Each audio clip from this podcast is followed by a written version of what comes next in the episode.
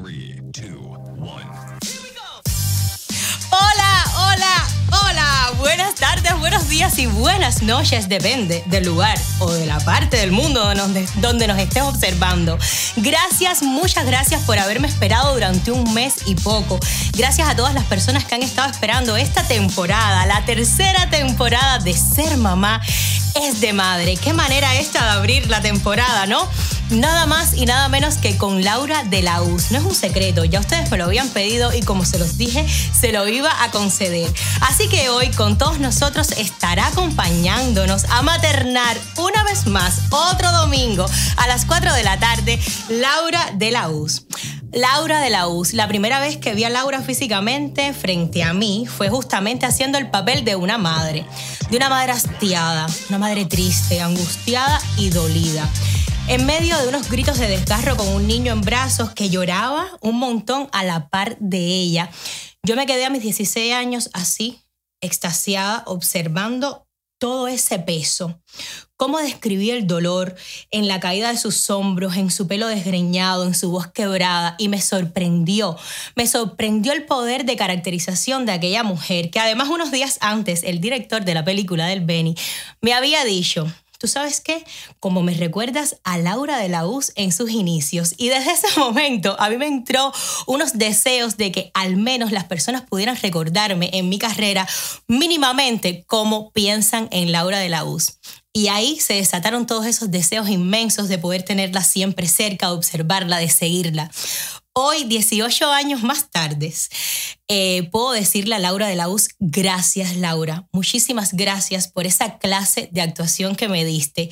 Y gracias te doy hoy también porque sé que me vas a dar una gran clase de maternidad.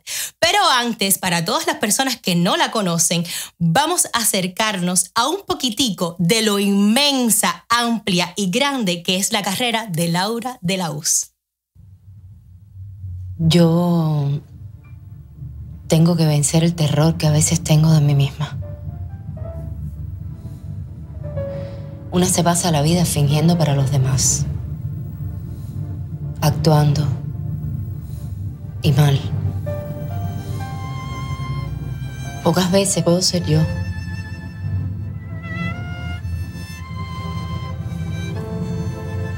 Hey, apaga eso, que estoy hablando mierda.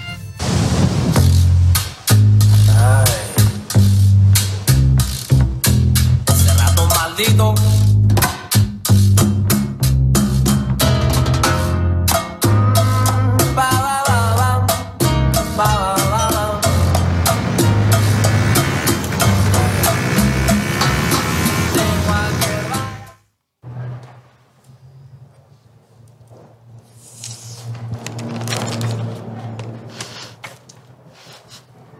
ciclo de estudio anoche o no le gustó?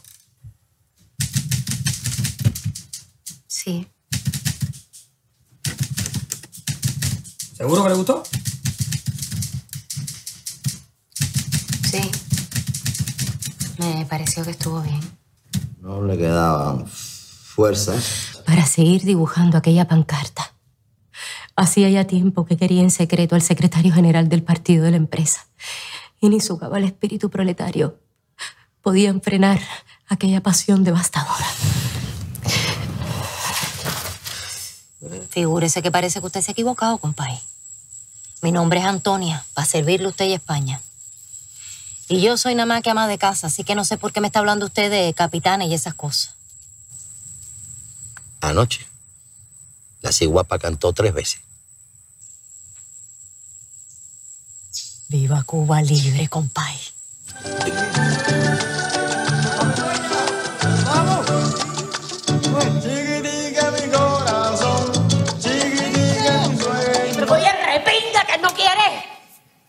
La asamblea de combatientes lo decidió así.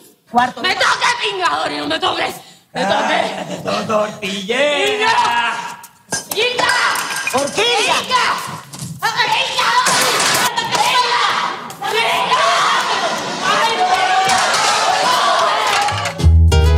Pantalones raídos, zapatos viejos, sombrero de ventisca, ojo de garra, escudriñando enigmas en los espejos y aprendiendo conciertos de las cigarras y aprendiendo conciertos de las cigarras.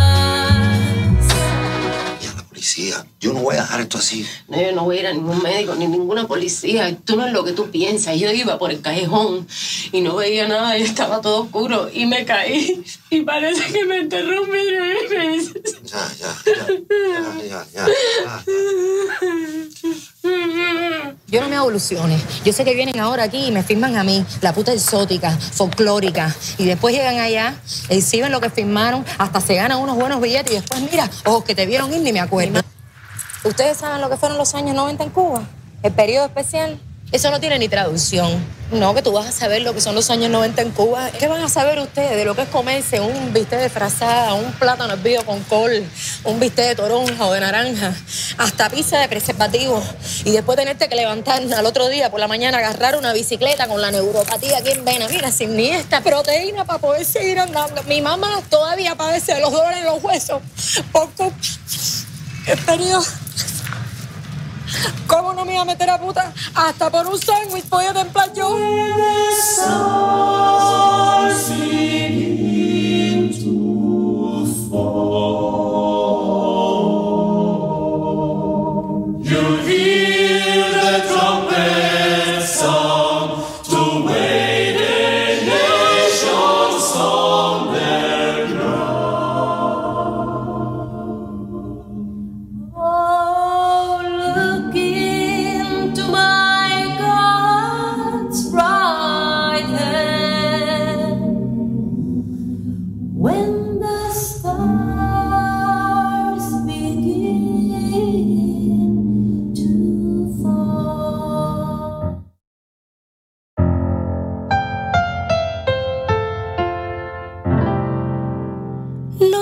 Ser feliz.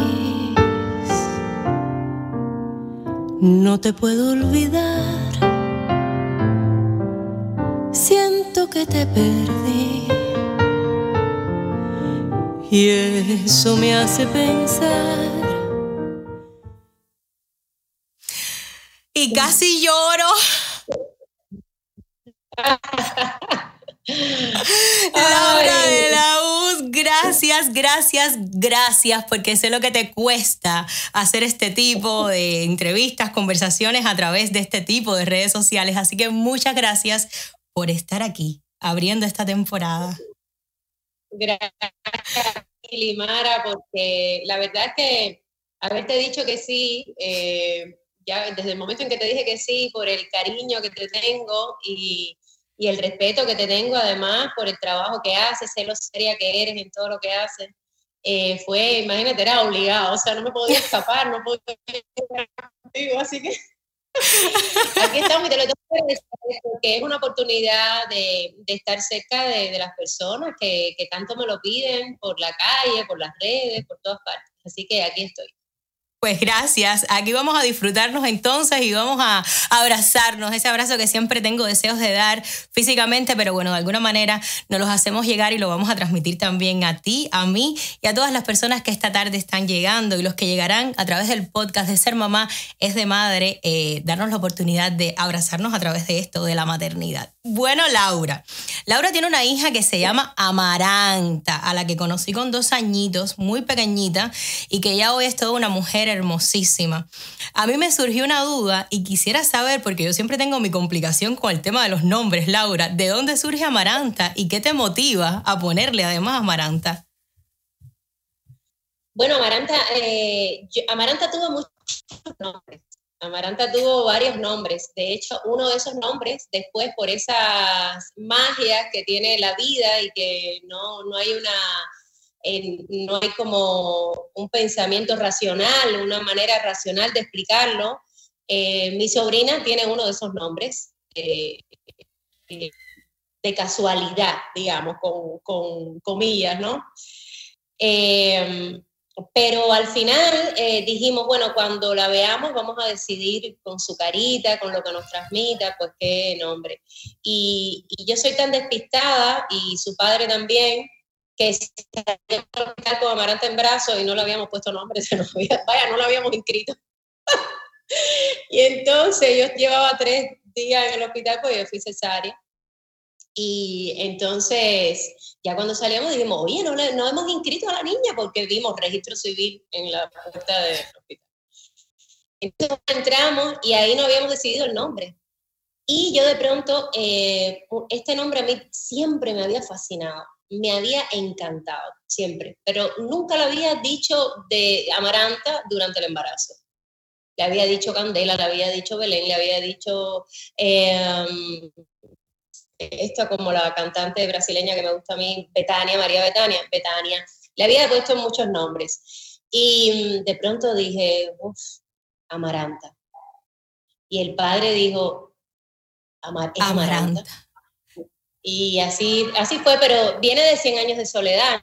Ajá. Viene de, de la maravillosa y de esos personajes, son dos personajes fuertísimos dentro de la novela. Yo creo que ella tiene más que ver con la segunda que con la primera, con ninguna de las dos finales. Debía haberle mejor a Maranta Úrsula como la segunda Maranta, la segunda generación de Maranta. Qué bonito.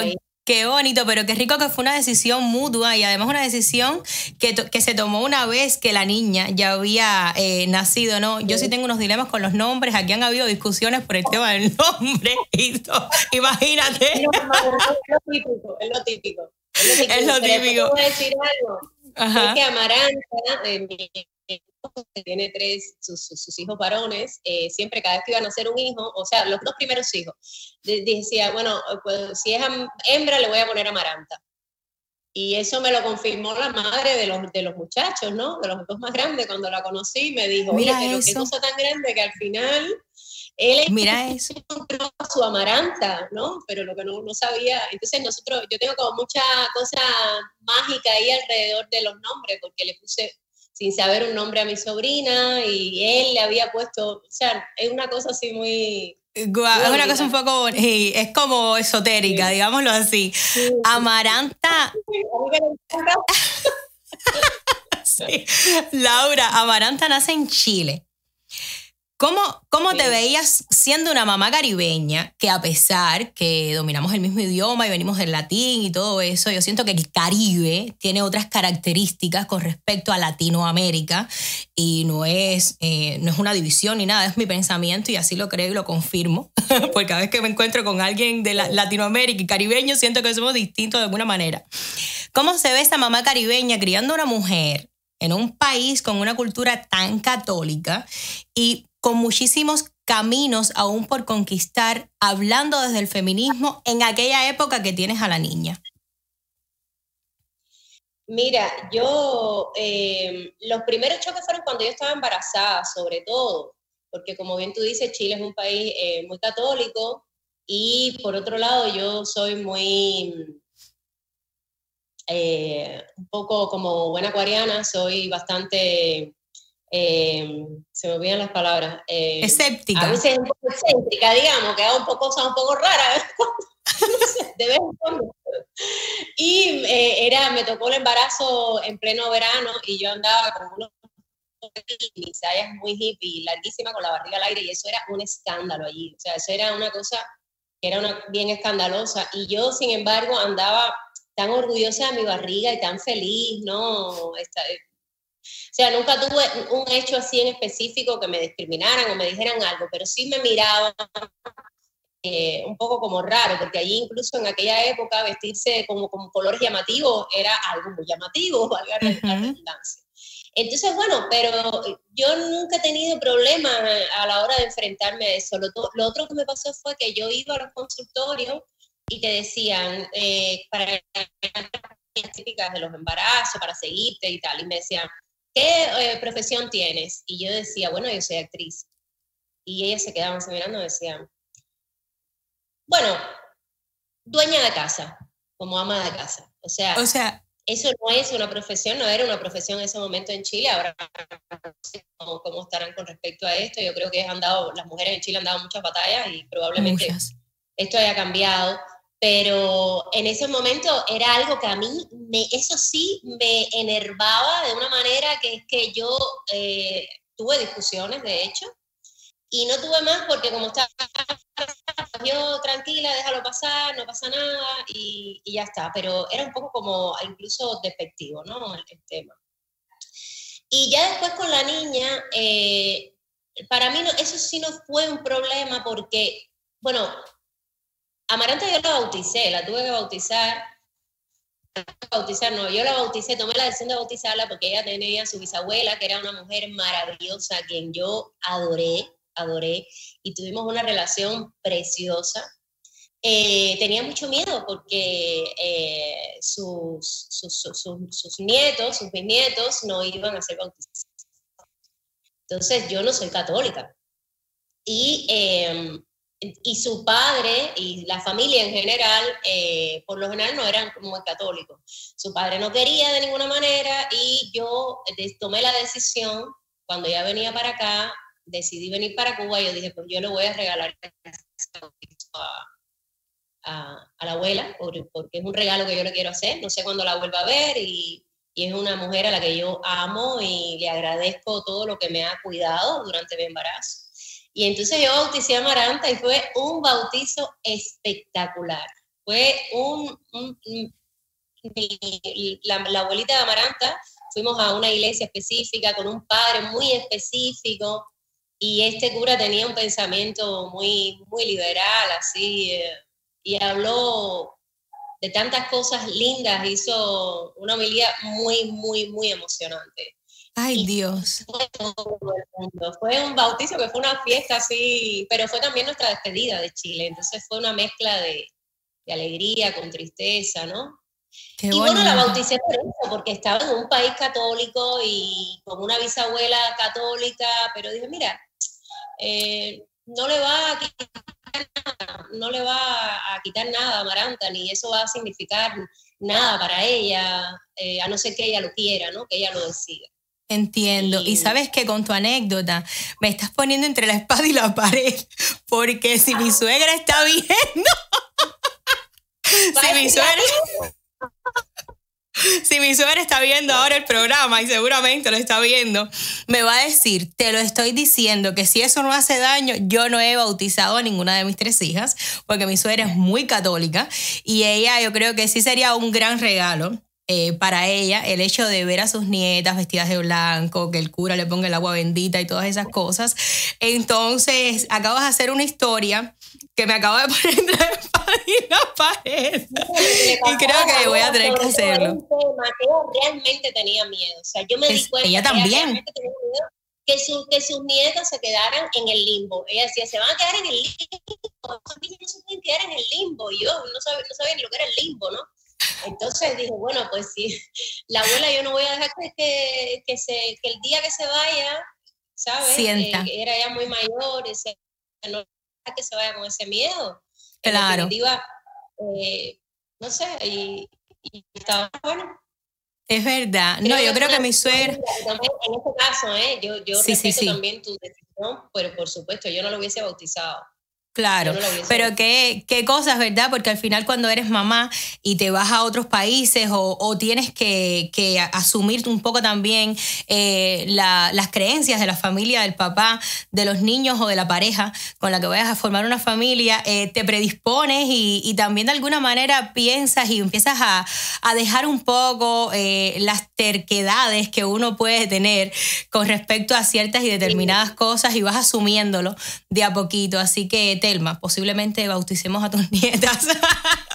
Laura, Laura, hablabas de algo y me dijiste que eso fue de alguna manera también una despedida de Chile porque te ibas a Cuba, regresabas a Cuba. Regresar a Cuba supone también una, una determinación bien seria, ¿no? porque tienes una niña en Chile. Eh, imagino que llevabas algún tiempo en Chile sin trabajar como actriz. Sé de lo importante que pudo haber sido tu familia o que fue tu familia, mamá, papá, tu hermano, durante la etapa de ese regreso a Cuba con tu niña pequeña, para que pudieras volver al cine, para que pudieras volver a los escenarios.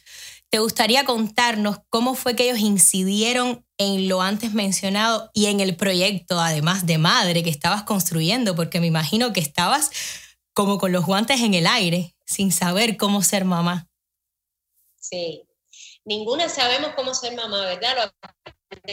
más duro yo creo que tiene la maternidad, que de pronto uno se encuentra muy sola. Ahorita te contaba que yo tenía una amiga que me llamaba todos los días en Chile, en los primeros meses eh, de haber nacido Amaranta, y yo solo le decía, a mí nadie me contó esto, nadie me contó esto.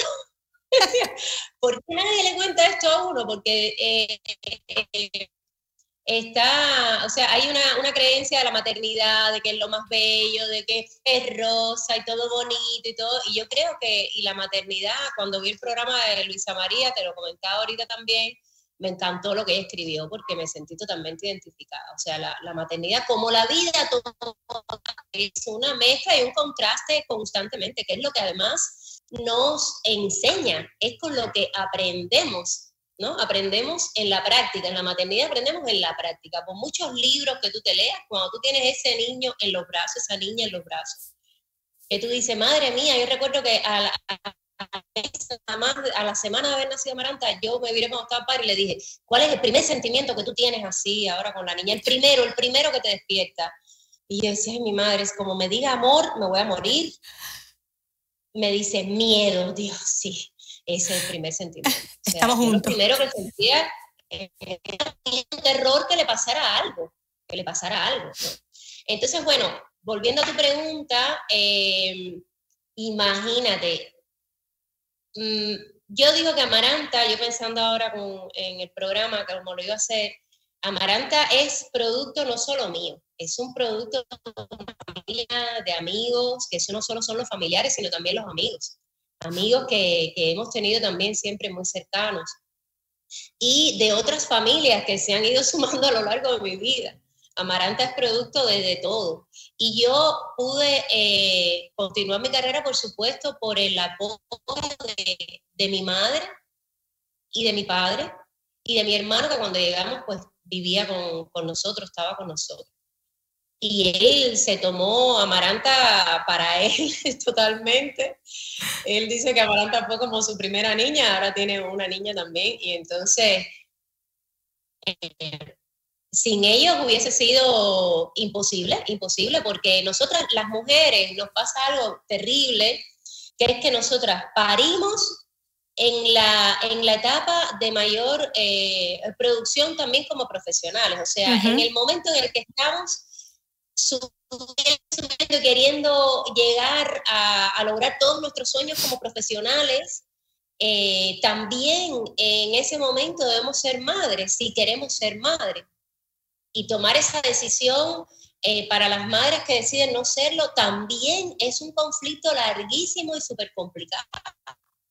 Porque eh, por muy claro que tú tengas que tú no quieres ser madre, la sociedad te está diciendo que si tú no eres madre, eh, y esto tiene que ver con, con, una cultura de patriarcado, que lo, que, lo, es, eh, si tú no eres madre, eres una mujer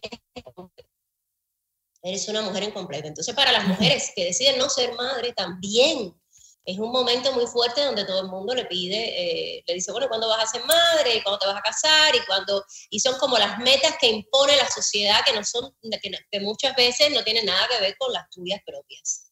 Tal cual. Entiendo.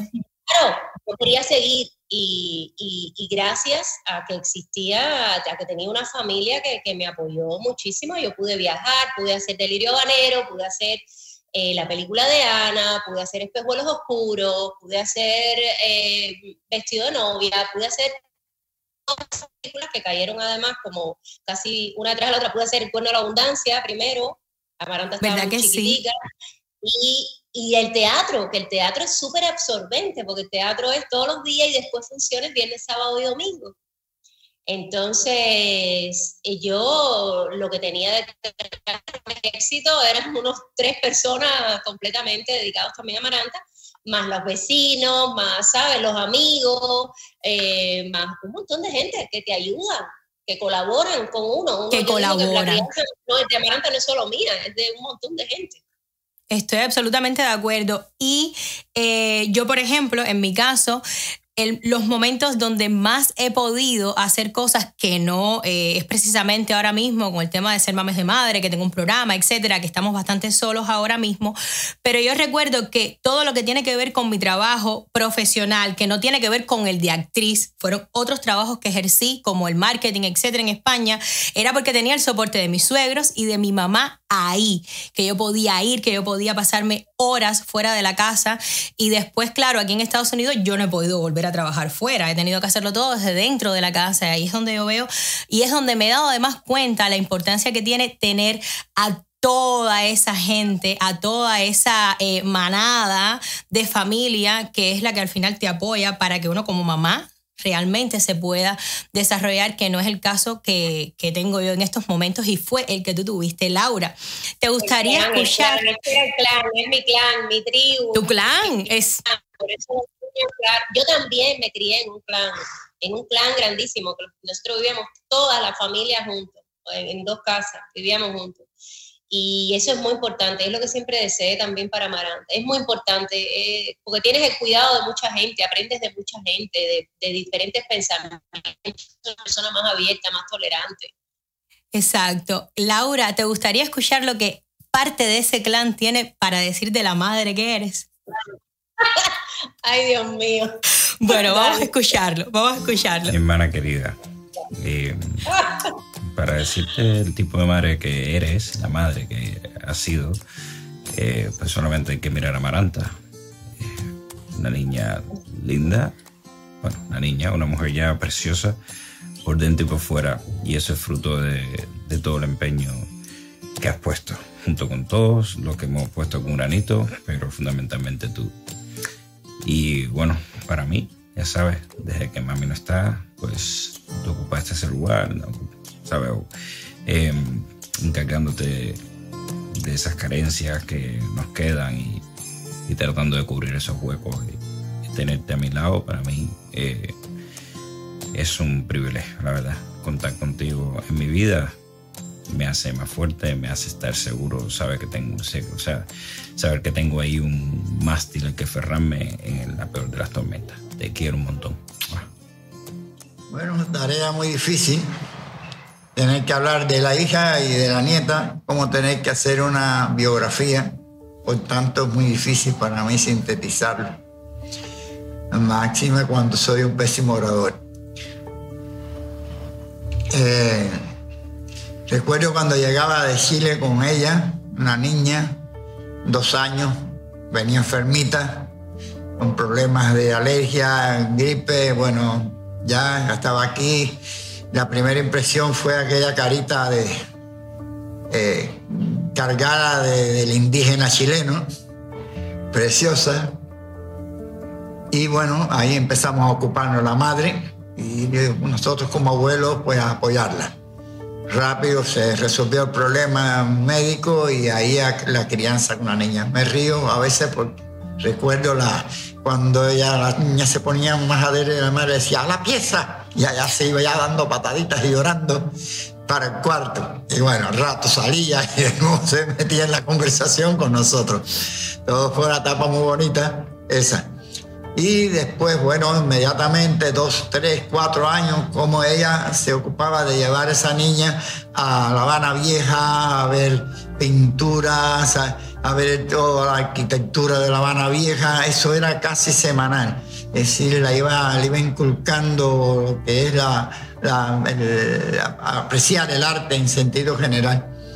Y eh, eh, también recuerdo cómo la llevaba al teatro a ver ballet y esa niña como veía un, un, eh, ballet completo sin eh, manteniendo toda la disciplina que de los mayores y ahí se pues a- aprendió también a admirar el ballet la, el- la música todo por la influencia de su mamá que la llevaba a todos esos lugares.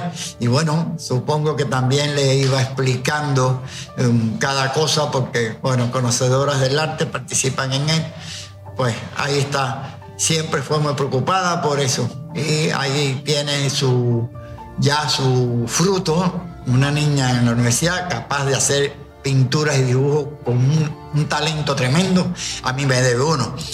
Y que siempre se lo he pedido porque tiene una imaginación tremenda.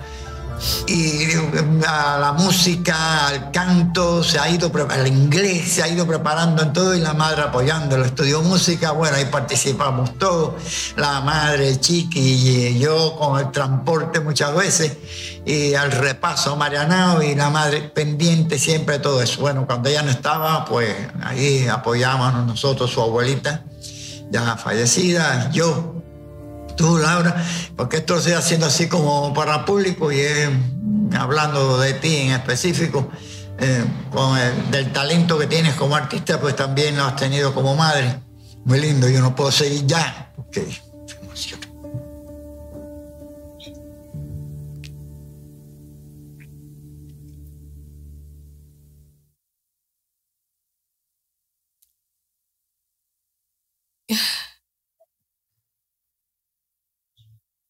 Bueno, ay Dios mío, ay qué cosa es esto, yo soy tan llorona. No, amé a Bueno. tu padre. Es que salía mi papá. mi hermano y yo salimos mi papá. Que no queda pendiente porque, y de lo suyo porque se emociona. Pero bueno, eh, nada, ahí ha narrado la infancia de Amaranta mucho. Y mi hermano, que es mi hermanito menor, sigue siendo un hombre, un hombre maravilloso, un padre, un padre que el día que se hagan programas sobre los padres, hay que hacerle un programa a él porque él es un padre que no te puedo explicar. Y, pero es mi hermano chiquito, eh, es mi niño también. Me puedo imaginar.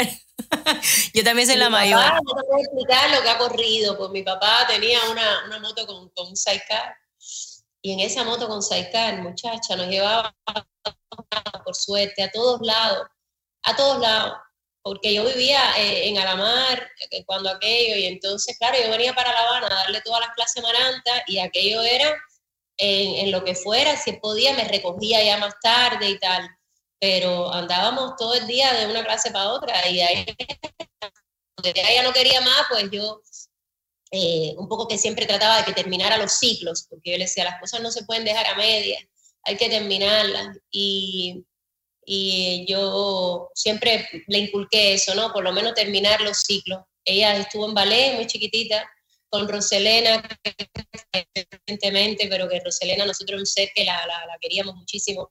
Y ella iba con Rosy y en un momento ella lo quiso dejar porque le dolían las piernas, le dolía todo, ¿no? El ejercicio. Y yo le decía, mira, esto es así. Ahora no lo puedes dejar, lo tienes que dejar cuando termine el, el curso, pues si lo dejas ahora, bueno, ya sabes que más. Y así fue que siguió y así siempre terminó sus cosas. Qué, qué bonito, qué dolor cuando un hijo dice, no quiero seguir. A mí me duele. Te lo digo en serio, porque de alguna manera nosotros vamos poniendo a los hijos en lo que nosotros vamos viendo, ¿no? Que también es un poco nuestra misión y nuestra labor, observar dónde pueden eh, desarrollar sus talentos, eso creo yo. Y yo pues voy Sí, indicándole sí. los caminos. Entonces yo, por Sí. ejemplo, en, en mi caso, que, que me hablabas de Amaranta y lo estuvimos conversando hace poco, que a Amaranta le gusta la zarzuela, yo te decía, ay, a mi hija le gusta la ópera, a mí, Mía y Amaranta que tienen muchas similitudes en sus gustos, a mí me fascina y además tiene muchas condiciones para el ballet. Y yo soy eh, una hitleriana en ese sentido, ¿no? Yo ahí el ballet y tienes que seguir y además los profesores, por favor, que no lo deje, que va a ser una, una gran bailarina y lo dejó un tiempo y yo sufrí. Y claro, Alejandro me decía, es que no puede ir a algo que no quiere ir. Y es además un gasto de dinero, etcétera. Pero mira qué bonito lo que tú, eh, le- lo que me, tú me estás enseñando hoy. Hay que aprender a cerrar Sí. ciclos. Yo esas eh, Sí. palabras no las tuve nunca. Yo le decía, tienes que seguir. Y no es tienes que seguir, es intentar que a través de la palabra ella comprenda que tiene que cerrar un ciclo y quizás en ese proceso, en lo que va llegando el cierre del ciclo, ahí es donde se vuelve a enamorar. Eh, Exacto. Lo que pasa es que yo- ahí hay una, una cosa muy complicada en el arte, dentro del arte, las personas que quieren que sus hijos estudien arte. Porque en el arte es muy difícil determinar cuándo empiezas como a hacer daño por insistir y cuándo le estás ayudando a que insista, porque el arte es duro. Las carreras que son largas en el arte son muy duras. Amaranta sufrió en el conservatorio, sufrió en el conservatorio. Pero yo la música que lo terminara. Yo le dije, mira, tú terminas el elemental completo, lo terminas. Después, si no quieres seguir, no lo sigas. Pero el elemental lo vas a terminar porque te da un montón de herramientas. Vas a terminar con un conocimiento muy importante que te va a servir para la vida entera, para apreciar la música. Ella le encantaba la música. Amaranta desde chiquitica, a los tres años, la conga de la mar siempre ensayado, acostado de mi casa. Y Amaranta oía la conga, los primeros tambores, y ella se paraba en la ventana y a bailar, que además bailaba como una mapuche porque no tenía el ritmo cubano. y era súper simpática, se ganaba todos los, concursos a los que yo la llevaba de baile, ella se los ganaba por lo simpática que era, porque no empataba un ritmo. No, arrítmica. Y entonces ella oía la conga y había que bajarla. Y yo tenía una vecina a quien yo adoro, es, parte de mi familia, y yo la llamaba y le decía, Marifeli, por favor, bájala la conga, porque yo ahora no puedo. Feli llegaba a la casa y aquello era, había que bajarla la conga, y ella hasta que no paraban de tocar los tambores, ¿no? O sea, siempre le ha gustado la música. Y yo la, la obligué a terminar el conservatorio. Y a ella le costó un montón. De hecho, cuando terminó el saxofón lo abandonó. Y ahora lo volvió a coger. Bueno, pero ahí le creaste algo.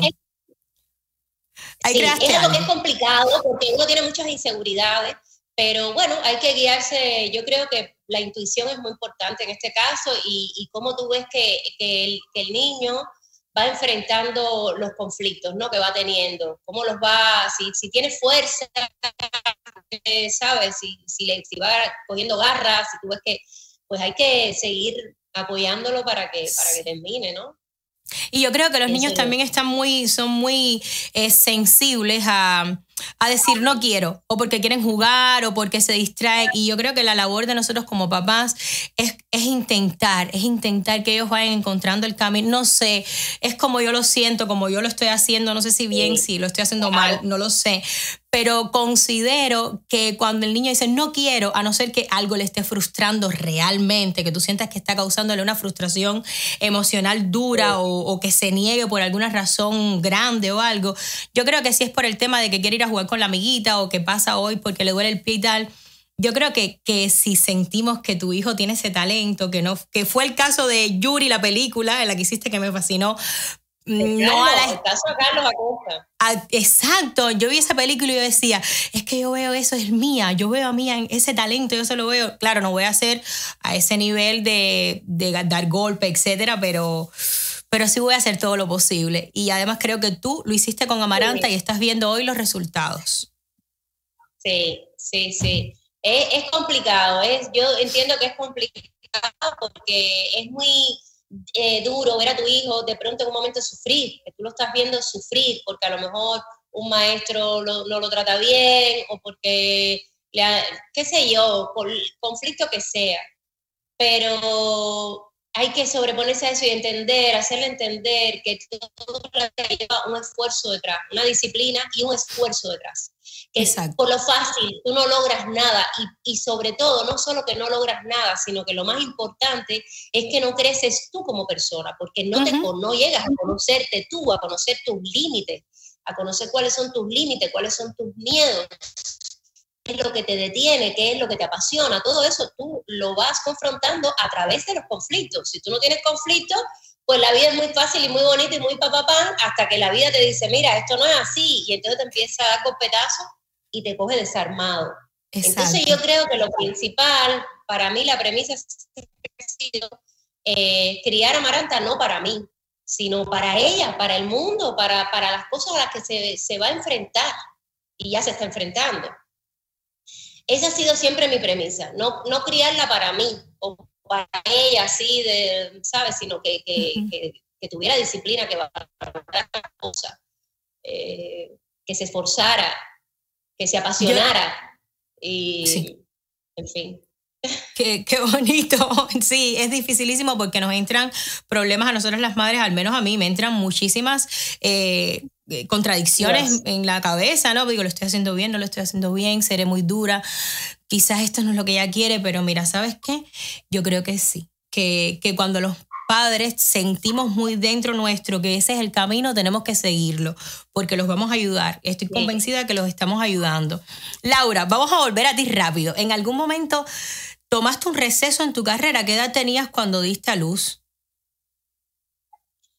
Tenía 32 años y bueno, sí, claro, tuve que, yo estaba en Chile, imagínate, o sea, fue dedicada a ella hasta que volví a, a, ver, no dedicada a ella, te estoy mintiendo, porque yo me puse a, trabajar, a mí me, me, ofrecieron quedarme trabajando en la escuela donde yo hice el posgrado allá en Chile, y después que yo terminé ese posgrado me ofrecieron quedarme como profesora de, de voz y dicción en la escuela y yo me quedé, pero yo vivía muy lejos, entonces yo tenía que viajar tres días a la semana, dejar a la niña con su papá y yo viajaba a la semana a Santiago de Chile. A mí ya no me gustaba vivir en Santiago de Chile, vivíamos al sur en otra ciudad que a mí me, me, me gustaba muchísimo.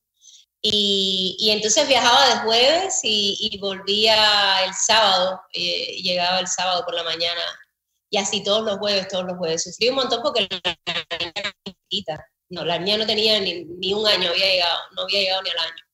Entonces, claro, eh, fue, complicado, fue, fue complicado. Y claro, tenía ganas de volver también. Me di cuenta que allí, primero en Chile, yo no, de, los amigos que tenía, y que eran, son amigos maravillosos que mantengo hasta el día de hoy, y la familia, que una, es, una familia que yo adoro eh, fuera de ahí yo no era feliz, o sea, no era, no era un lugar donde yo me sentía que, iba a ser feliz o que eh, el frío, el clima es muy duro, la, su cultura es bastante diferente a la nuestra, aunque yo disfruto mucho de muchas cosas en Chile, me encanta, yo de hecho tengo muchas ganas de regresar, pero para vivir, ¿no? A largo plazo me, no, me costaba. Y entonces, eh, ahí, no recuerdo, no sé por qué ahora me, me perdí un poco la conversación. No importa. no, importa, de eso se trata. Y entonces, bueno, ahí fue que decidí volver y, y trabajar y quiero trabajar y, y, volví a trabajar ya como actriz aquí, porque ahí dirigí también una obra, eh, di clases en esta escuela que te digo, después en otra escuela del arte, fui profesora de comedia del arte de otra escuela. Pero no como actriz. claro, fíjate que ahora me haces pensar en algo que, que, he tocado ya con otras actrices en el programa y estoy pensando en, en algo que yo tengo clarísimo, pero me gustaría saber qué, qué, piensas y qué sientes tú sobre eso, que cada cual, depende de sus circunstancias, su situación, tiene que tomar una determinación u otra. Pero bueno, eh, ¿consideras que es mejor que el niño te vea realizada aunque te vea poco, aunque te pases tres días fuera, que fue tu caso, pero que el tiempo que tengas con él sea de mayor calidad? ¿O consideras que siempre que la posibilidad, la vida y las circunstancias se lo permita a una madre, debe de estar muy presente en los primeros años de un niño? Mira, Limara, eso es, eh, eso está eh, en dependencia de cada caso. O sea, yo tuve una familia muy amorosa, una familia, he tenido una familia muy amorosa, una familia que me ha apoyado a mí toda mi vida, toda mi vida. Em, y Amaranta ha tenido siempre un, digamos que un nido, eh, que, o sea, ella ha vivido lo mismo que viví yo. Mi circunstancia, mi circunstancia fue que yo soy actriz, y eh, en el momento en que regresamos para acá, pues yo empiezo a trabajar muchísimo, empiezo a hacer delirio banero y delirio banero empiezo a hacer una cantidad de giras, eh, un montón de giras. Y yo tenía que dejar a con mi mamá. Pero una de las cosas por las que yo regresé también y que me hacía mucha ilusión era que Amaranta se criara con sus abuelos. Porque sabía qué clase de abuelos eran, ¿no? Iban a ser. Entonces, yo creo que lo más importante es la calidad del tiempo que tú das, el amor que tú das. O sea, por encima de todo, de las exigencias, de que termina la, la escuela, de que lleva a la clase de esto, de que está cansada pero tú la llevas, de que todo eso, yo creo que todo eso hay que introducirlo con amor. Y que cada momento que uno pasa tiene que ser con amor. No quiere decir que tú le permitas todo tampoco. Porque uno tiene las broncas con los hijos. ¿No? Eso es normal, como las tiene con, con todo el mundo, son, eh, o sea, es normal. Eh, pero por encima de todo eso tiene que haber, yo creo que con mucha conversación, mucha complicidad. O sea, eh, yo ah, le contaba mucho a Maranta de, de, lo que yo estaba haciendo, la llevaba al teatro, a los ensayos, eh, incluso a Marilis también llevaba a Marilis Núñez, y iba con, con, Danielito, yo iba con Amaranta, ellos se disfrazaban y nosotros ensayábamos y los llevamos a alguna que otra gira cuando nacional y mm, incluso Amaranta pudo ir a Chile en algún momento porque yo fui de gira a Chile y la llevé, pero gracias al teatro. Entonces, todo eso, yo lo hablaba mucho con ella. Yo siempre he conversado mucho con Amaranta, mucho, todo. Yo creo que la, la clave está en lo que uno conversa de la vida, de la verdad de uno, de cómo son las cosas. Uno siempre eh, tiende a subestimar a los hijos. ¿no? Y cuando los hijos preguntan es porque ya están listos, se dice que ya están listos para escuchar la respuesta. Entonces uno tiene que, ser abierto y conversar de, la carrera de uno, de qué es importante para uno, de por qué uno es feliz, qué es lo que le hace feliz a uno, eh, por qué me voy de viaje, qué, qué va a resultar de todo esto. Y, bueno, por lo que sé, Amaranta de alguna manera sí sintió esas ausencias, ¿no? Pero también a ellas y las entendió, ¿no? Las, las, las, comprendió. Por lo menos ella ahora siente, siempre me quiere que yo haga cosas y que esté eh, creando y que, que, trabaje y que sea feliz sobre todo. Yo creo que la gran lección para los hijos es ver a los padres felices y realizados. Ese es el mejor ejemplo que tú porque si tú eres feliz, un hijo dice, eso es lo que hay que hacer en la vida.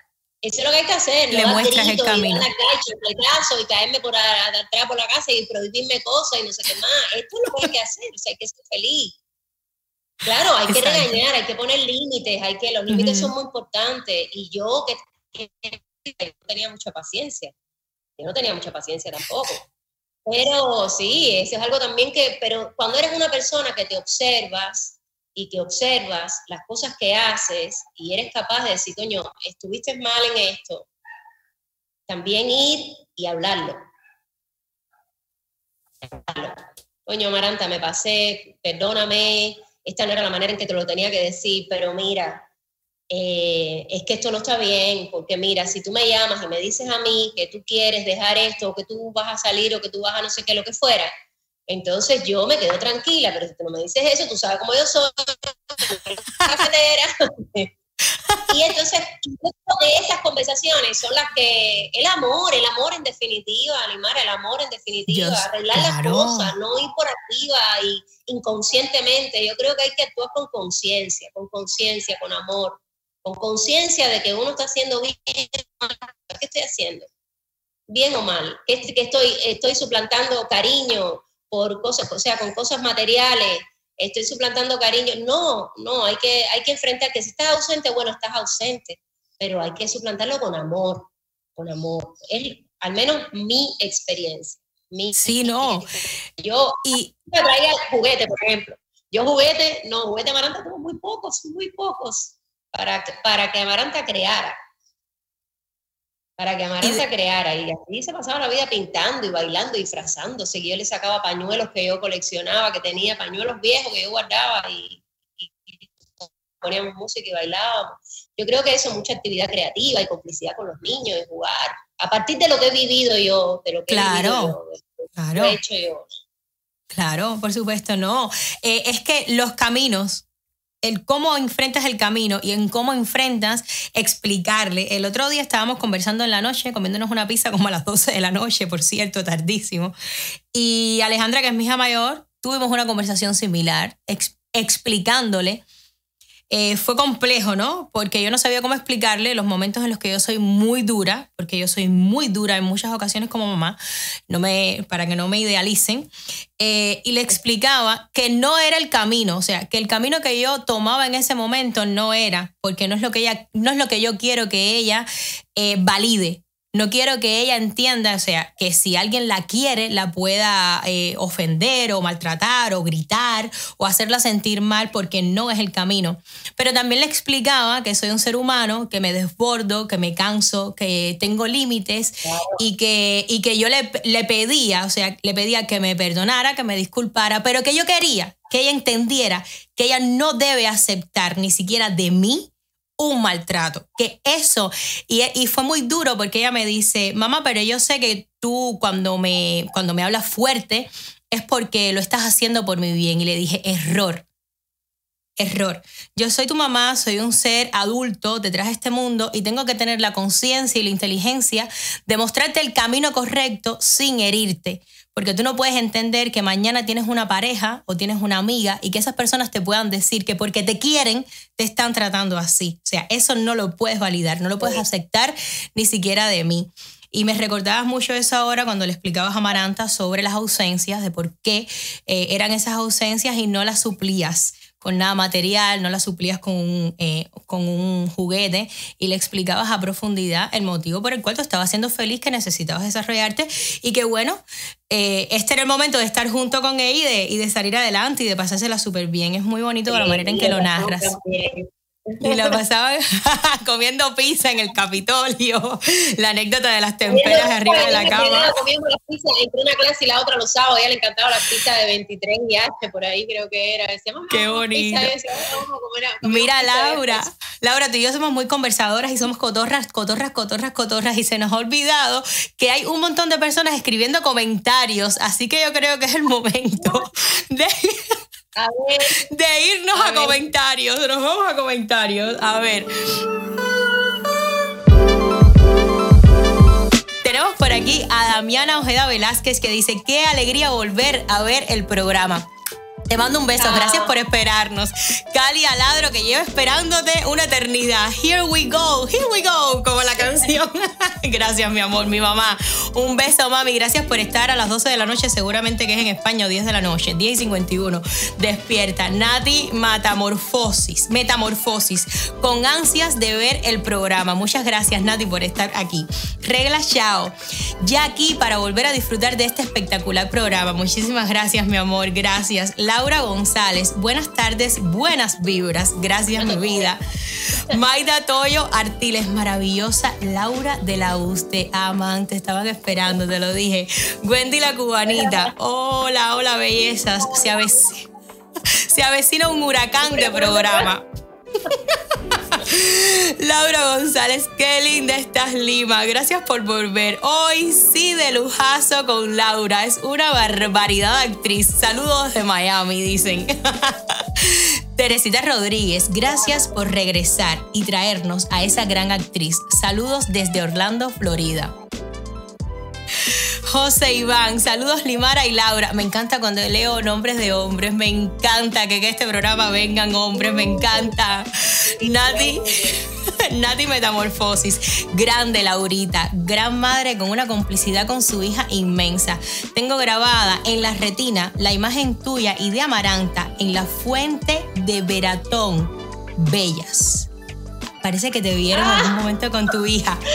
Eso fue un festival que fuimos a un, en España, un pueblo en España, ya una, una conversación, sí, estábamos conversando las dos horas. Qué bonito, qué bonito. Leticia Rosa, un gran abrazo. ¿Viste los pequeños momentos que uno piensa que nadie los ve y mira, tantos años después como a alguien se le queda grabada ese tipo de imágenes en la mente? Rita López. Rita López, buena madre. buena madre, me consta. Me consta, dice. Es alguien que te conoce. Gilberto Rodríguez. Sí. Gilberto Rodríguez dice, pero qué bonita eres. Somos. Porque no sé quién se lo está diciendo.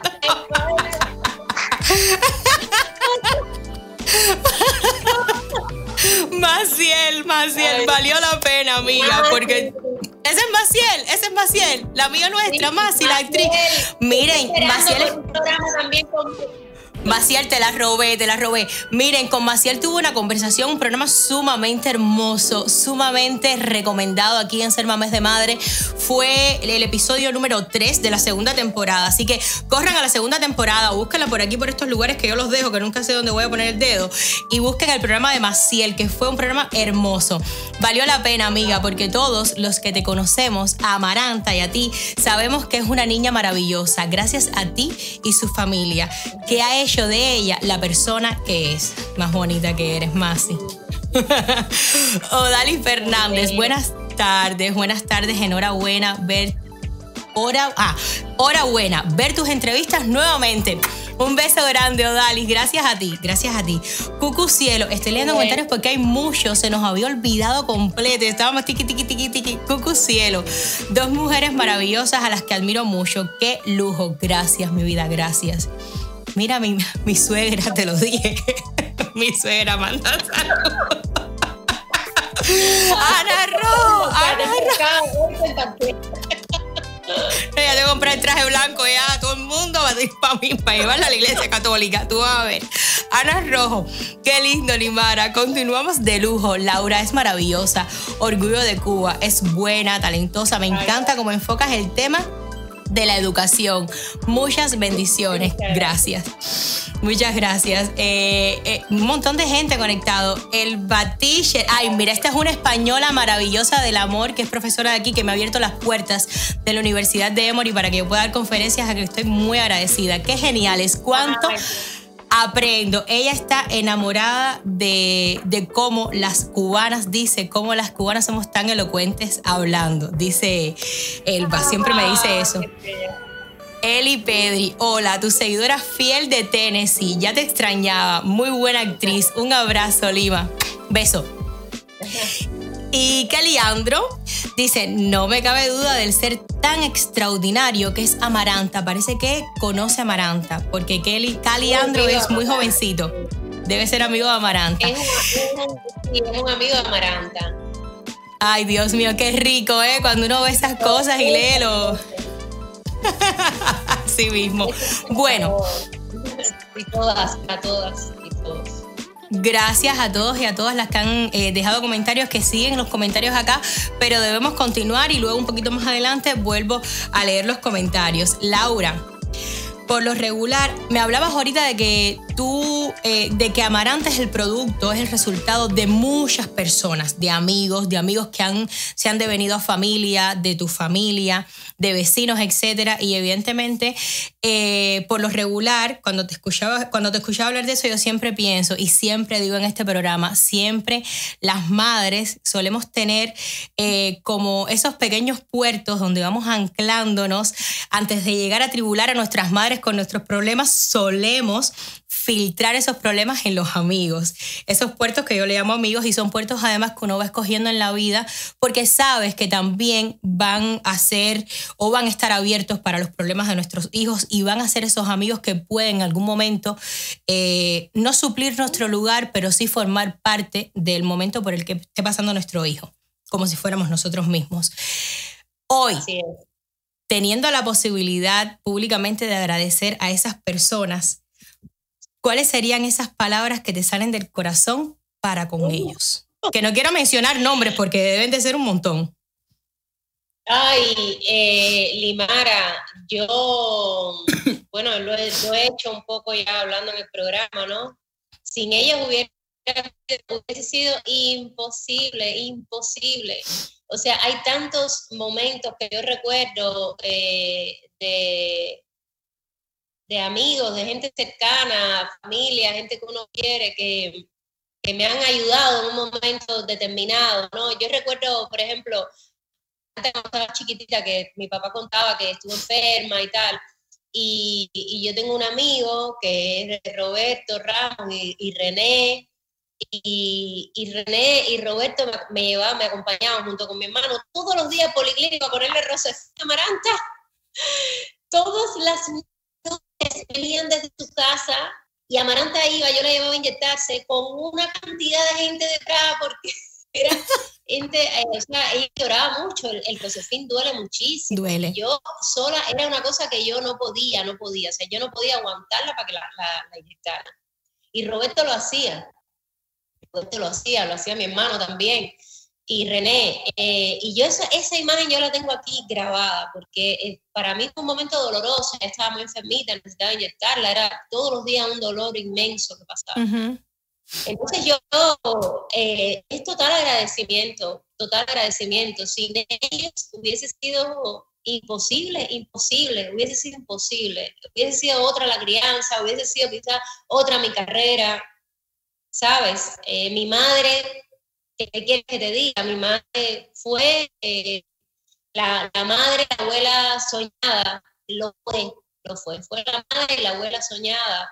Y, fue tan lista que además no se fue hasta que Amaranta ya no se iba. O sea, cuando antes que Amaranta se fuera, bueno, ella se fue. Y ya después se fue Amaranta. Entonces, siempre hablamos, Amaranta y yo, no fue lista hasta para irse, eligió el momento exacto para irse. Porque ya, ya, no, ya como que, no sé, ya Amaranta partía, ¿no? Y partió ella también. Entonces, y mi padre, mi papá, no te puedo explicar, o sea, donde quiera, papi, necesito que estoy, y corriendo en la moto aquella, como corre camino, corre camino, Pepe, por toda la Habana, Eh, eh, a cualquier hora, eh, estando yo, no estando yo, o sea, el amor, el amor, el amor, el amor, yo los amo a todos, a todos, a todos y cada una de Mira. las personas que forman parte de la vida de Amaranta y, y de mi vida. Ujú. Yo tuve la oportunidad y tuve la suerte a través de un hombre que yo amo, que yo adoro y que me lo robo para mí siempre cada vez que tengo la oportunidad de llegar a él. Tuve la oportunidad de llegar a, eso- a- a tres de esos puertos y los tengo aquí hoy. En ser mamá es de madre. Hola, Lauri. Te voy a decir algo que nunca, nunca te he dicho. Para mí eres una de las mujeres a las cuales más admiro. Tienes tres cualidades que para mí son las principales en las personas. Humildad, honradez y valentía.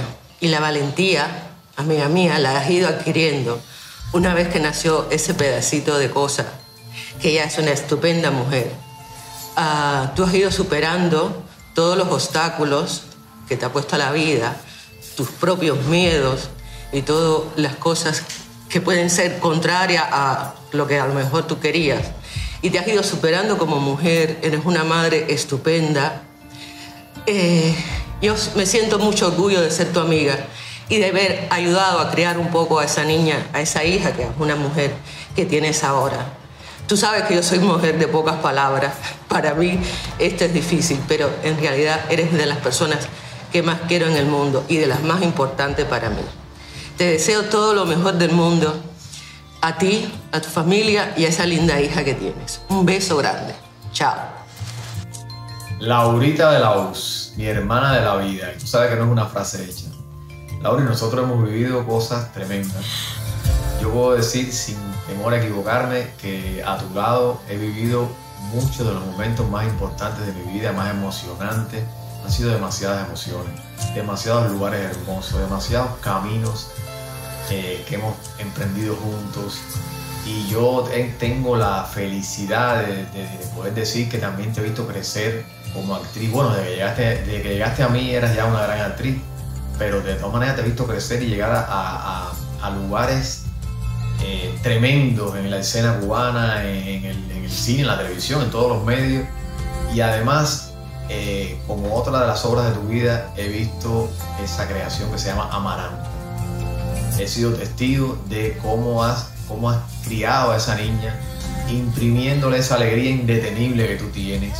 Y el resultado no puede ser otro que esa maravilla que es Amaranta, que es, es tu, tu producto, pero al mismo tiempo tiene luz propia, porque Amaranta es única. Y, nada, has sabido convertir en tu mejor amiga, eso es verdad, eso, eso, eso, eso tú sabes que es verdad. Y por eso Amaranta es como es con nosotros también, con toda la gente que nos que rodea, porque ella es un fenómeno de comunicación, de, de- una, una mujer, porque ella es una mujer que puede abarcar tantas cosas en la vida, eh, lanzarse en, en tantas aventuras, porque así eres tú y así se lo supiste i- imprimir a ella. Entonces yo estoy tan feliz de ser parte de esa familia. de esa familia que eres tú, Laura, que, eres, que, eres- que es Amaranta, eh, y toda la gente que está a tu alrededor, Héctor, y tu papá, y bueno, Margarita también, que fue una gran madre, y también fue mi familia, bueno, tú sabes, te amo con toda mi fuerza, Laura. Y Amaranta, eh, o sea, y ser madre es una de las cosas que mejor te ha salido en la vida. Tú eres mi mejor amiga, mi, mi, mi llamada de emergencia, mi botón de rescue. si hay alguien a, que llamo, a la que llamo en los momentos más difíciles, es a ti, o en los momentos más, más alegres también. Entonces es como que tenerte saber que puedo contar contigo y que tú puedes contar conmigo es una cosa, una de las cosas más valiosas que tengo en la vida. Y, y verte crecer como mamá fue un privilegio, de verdad. Porque, y mira lo que es Amaranta. Amaranta es una cosa increíble, es la mejor obra que tú has hecho, es una cosa impresionante. Amaranta es, un, es brillante, es una persona transparente, una persona que irradia luz, creatividad, eh, es, tiene un futuro increíble por delante, talentosa, eh, es increíble.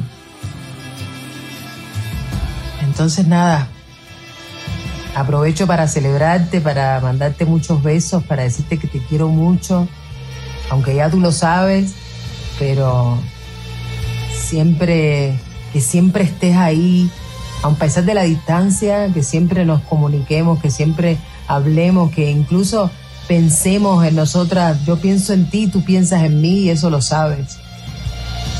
Y es increíble, es increíble tener eso, tener esa conexión, tener esa eh, cercanía espiritual con alguien es muy fuerte, es muy valioso y, nada, es un tesoro. Te quiero mucho, mi Lauri, siempre.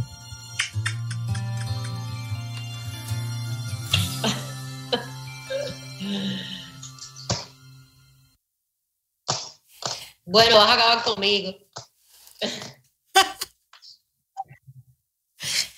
El corazón se me quiere salir. Yo este- este- estos momentos yo no los supero. Yo lo intento, pero es tan hermoso escuchar a las Mira, personas.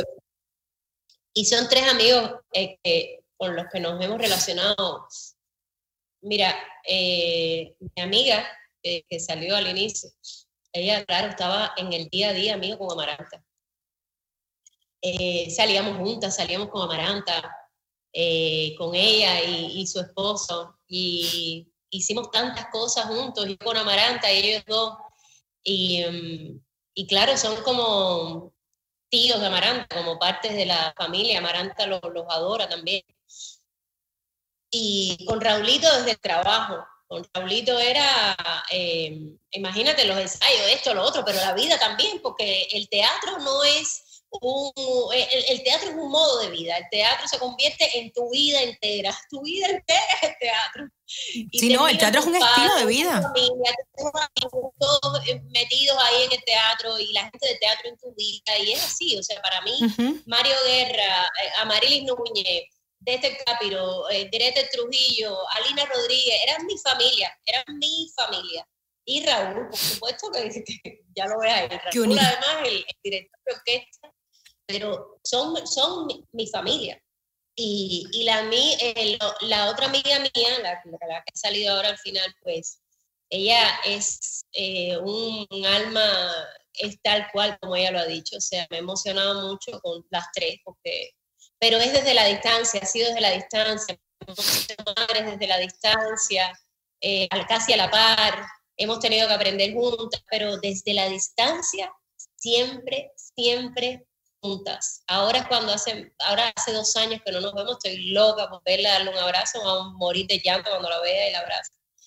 Pero la- lo- los tres, te agradezco tanto, qué cosa tan bonita, de verdad, te, te lo agradezco muchísimo porque son mis hermanos. ¿Y quién tú crees? ¿Quién tú crees? ¿Quién tú crees que está detrás de todo eso? A ver, ese es Raúl Martín. Ay, No, tú sabes que yo a él lo adoro, yo a él lo adoro, tú sabes que yo era una pesada, bueno, que te cuente, yo era pesada con Raúl Martín, yo ahí lo quería, lo quería, lo quería, y siempre lo mortificaba y lo mortificaba, y le dije, Raúl, me tienes que ayudar, me tienes que ayudar. Y él enseguida, por favor. quiere. Todo el mundo lo quiere cerca, Raúl. Igual que a. Fernando. Sí, no, no, no, es un, es un privilegio contar con una amistad como la, como la de él y como la de todas las personas que han, que han hablado aquí de ti. Laura, eres, decías era que, que eras una madre eh, bastante recia de vez en cuando. ¿Eres muy permisible? ¿Hasta dónde pueden llegar tus libertades? Y cuéntame si has sido en algún momento una mamá dura o torpe con Amaranta. Desde que te huelas como una cafetera. Sí, sí, yo me volaba como una cafetera. Yo me vuelo como una cafetera. Eh, con, con Amaranta me, me pasaba mucho. Pero yo tengo a una persona al lado, además, que me ponía la regla rápidamente. Y me las pone con todo, ¿no? Que es mi, mi marido, mi esposo, mi compañero, mi amigo. Y él siempre me, me ponía la regla. Y, pero yo creo que, que he sido, mira, uno de mí, yo creo que de las cosas en las que yo más trabajaba, porque decía, no puede ser así, no puede ser así, es en el tema de los no. O sea, siempre te dicen que cuando tú das un no, es un, tú tienes que pensar el no que vas a dar, porque ese no es irreversible. O sea, en ese momento que tú dices, no, esto no, tú no puedes venir a los cuatro minutos porque está llorando, porque se siente no sé qué, y decir, bueno, dale, sí. Y esa es de las cosas que más me complicaba a mí, ¿sabes? Ajá. Que yo decía, no, cuando la veía sufrir, yo decía, ay, Dios mío, bueno, mira, entonces ya, este, mi esposo me decía, bueno, pero tienes que tener cuidado, porque ya le dijiste que no, sí, pero es que me da lástima, porque... Entonces yo creo que ahí sí fui eh, un poco más permisiva, ¿no? Un poco, un poco más permisiva. Pero en el momento que Amaranta se convirtió en adolescente, que es un momento tan difícil para, la- para, para los padres, que es a los 12 años, yo me acuerdo que a los 12 años Amaranta dio un, cambio. Y yo tengo una amiga eh, psiquiatra, que es mi amiga porque ella nos asesoró en todas la- las obras, en Delirio Habanero nos asesoró Ajá. y después me asesoró a mí con la película, con, con la pared de las palabras de Fernando, eh, ahí en el, en el Calixto García. Y ella, yo la llamo para todo, cada vez que tengo yo la llamo para todo. Entonces, yo con Dalia la llamé cuando Amaranta cumplió los dos años y ella me dijo, ahora viene el cambio, ahora tú tienes que ser más su amiga. Eres, eres su mamá, pero tú tienes que, ir eh, convirtiéndose en su, su amiga, porque a ti es a quien tiene que contar las cosas. Eres tú la persona, tú necesitas que ella, tú necesitas que ella esté protegida y la única manera en que esté protegida es que tú tengas complicidad con ella y te conviertas en su amiga. También poniendo los límites, sin dejar de ser su mamá. eh, eh, y ese- esa conversación es de esa de las cosas también que yo no me olvido porque me salvó, me salvó la vida en ese momento, porque no entendía lo que estaba pasando. Y no recuerdo qué cosa específica era ahora, pero sí recuerdo el consejo y, y me aferré a eso. Me aferré a ese consejo y en la medida, cuando tú ya tú lo intentas hacer una vez, no te sale muy bien, pero Ujú. la segunda lo puedes intentar y ya te sale un poquito mejor y ya después lo haces naturalmente, ¿no? Mira, y bueno, Perdona que te eso- este- interrumpa, eso- Lauri. Perdona que te interrumpa sí, porque acabas de darme un dato de una psiquiatra y yo siempre, yo he sentido de toda la vida que en este programa en muchas ocasiones yo necesito de un especialista de, de ese tipo, una psiquiatra, una socióloga, una psicóloga. Si no te importa eh, conversar con ella algún día sobre el programa y preguntarle si desea eh, pasarme su contacto, porque, porque, por ejemplo, yo que estoy previa a la preadolescencia, Alejandra el próximo año cumple 11 años y me siento como tú, me siento como tú. Y me imagino que hay muchas mamás que deben de sentir lo mismo que yo, creo que sería muy saludable que podamos recibir ese mismo consejo que recibiste tú en su día de esa psiquiatra y me encantaría poder contar con su presencia. No, mucho más, mucho más, la verdad. Yo creo que de hecho podrías hacer un programa, ¿no? Varios programas así de vez en cuando, a lo mejor con, con personas que aporten educación también, porque las madres, eh, aunque no tenemos, aunque tengamos apoyo familiar y de amigos y tal, siempre nos encontramos solas en la crianza. O sea, al final eh, nos sentimos culpables si algo sale mal, ¿no? Hay una cosa ahí de culpabilidad también y, y también la responsabilidad que tiene uno. Es una responsabilidad muy grande, en definitiva, ¿no? Y uno que lo bien. Es muy complicado. Mira, si quieres reconectarte, escucha, si quieres salir y reconectarte porque estamos perdiendo un poco la señal, eh, parece que la, la frecuencia de internet no está llegando bien alta. Si quieres sal y vuelve a conectarte y yo voy conversando y voy leyendo comentarios en lo que tú eh, vuelves a entrar por el mismo enlace, todo tal cual. ¿Qué te parece? ¿Te parece bien o quieres seguir así? Bueno, creo que sí, aquí mi, mi- mi director. ¿Qué dice tu director? Dime si ahora se escucha mejor o no. Cuando te escucho perfecto, ahora te veo perfecta. No, te, no, no salgas. Ahora está bien. Ya, bueno, ok. vamos a aprovechar este impasse que hemos tenido eh, sobre la maternidad, hablando de la psiquiatra, y vamos a ir un momentico rápido a comentarios, porque los comentarios no paran y es muy, es muy triste dejar esos ¿Cuánta gente comentarios pasar. ¿Cuánta gente conectada? No sé. Alejandro, ¿cuánta gente tenemos conectada? No sé. No le he preguntado el Ah. número.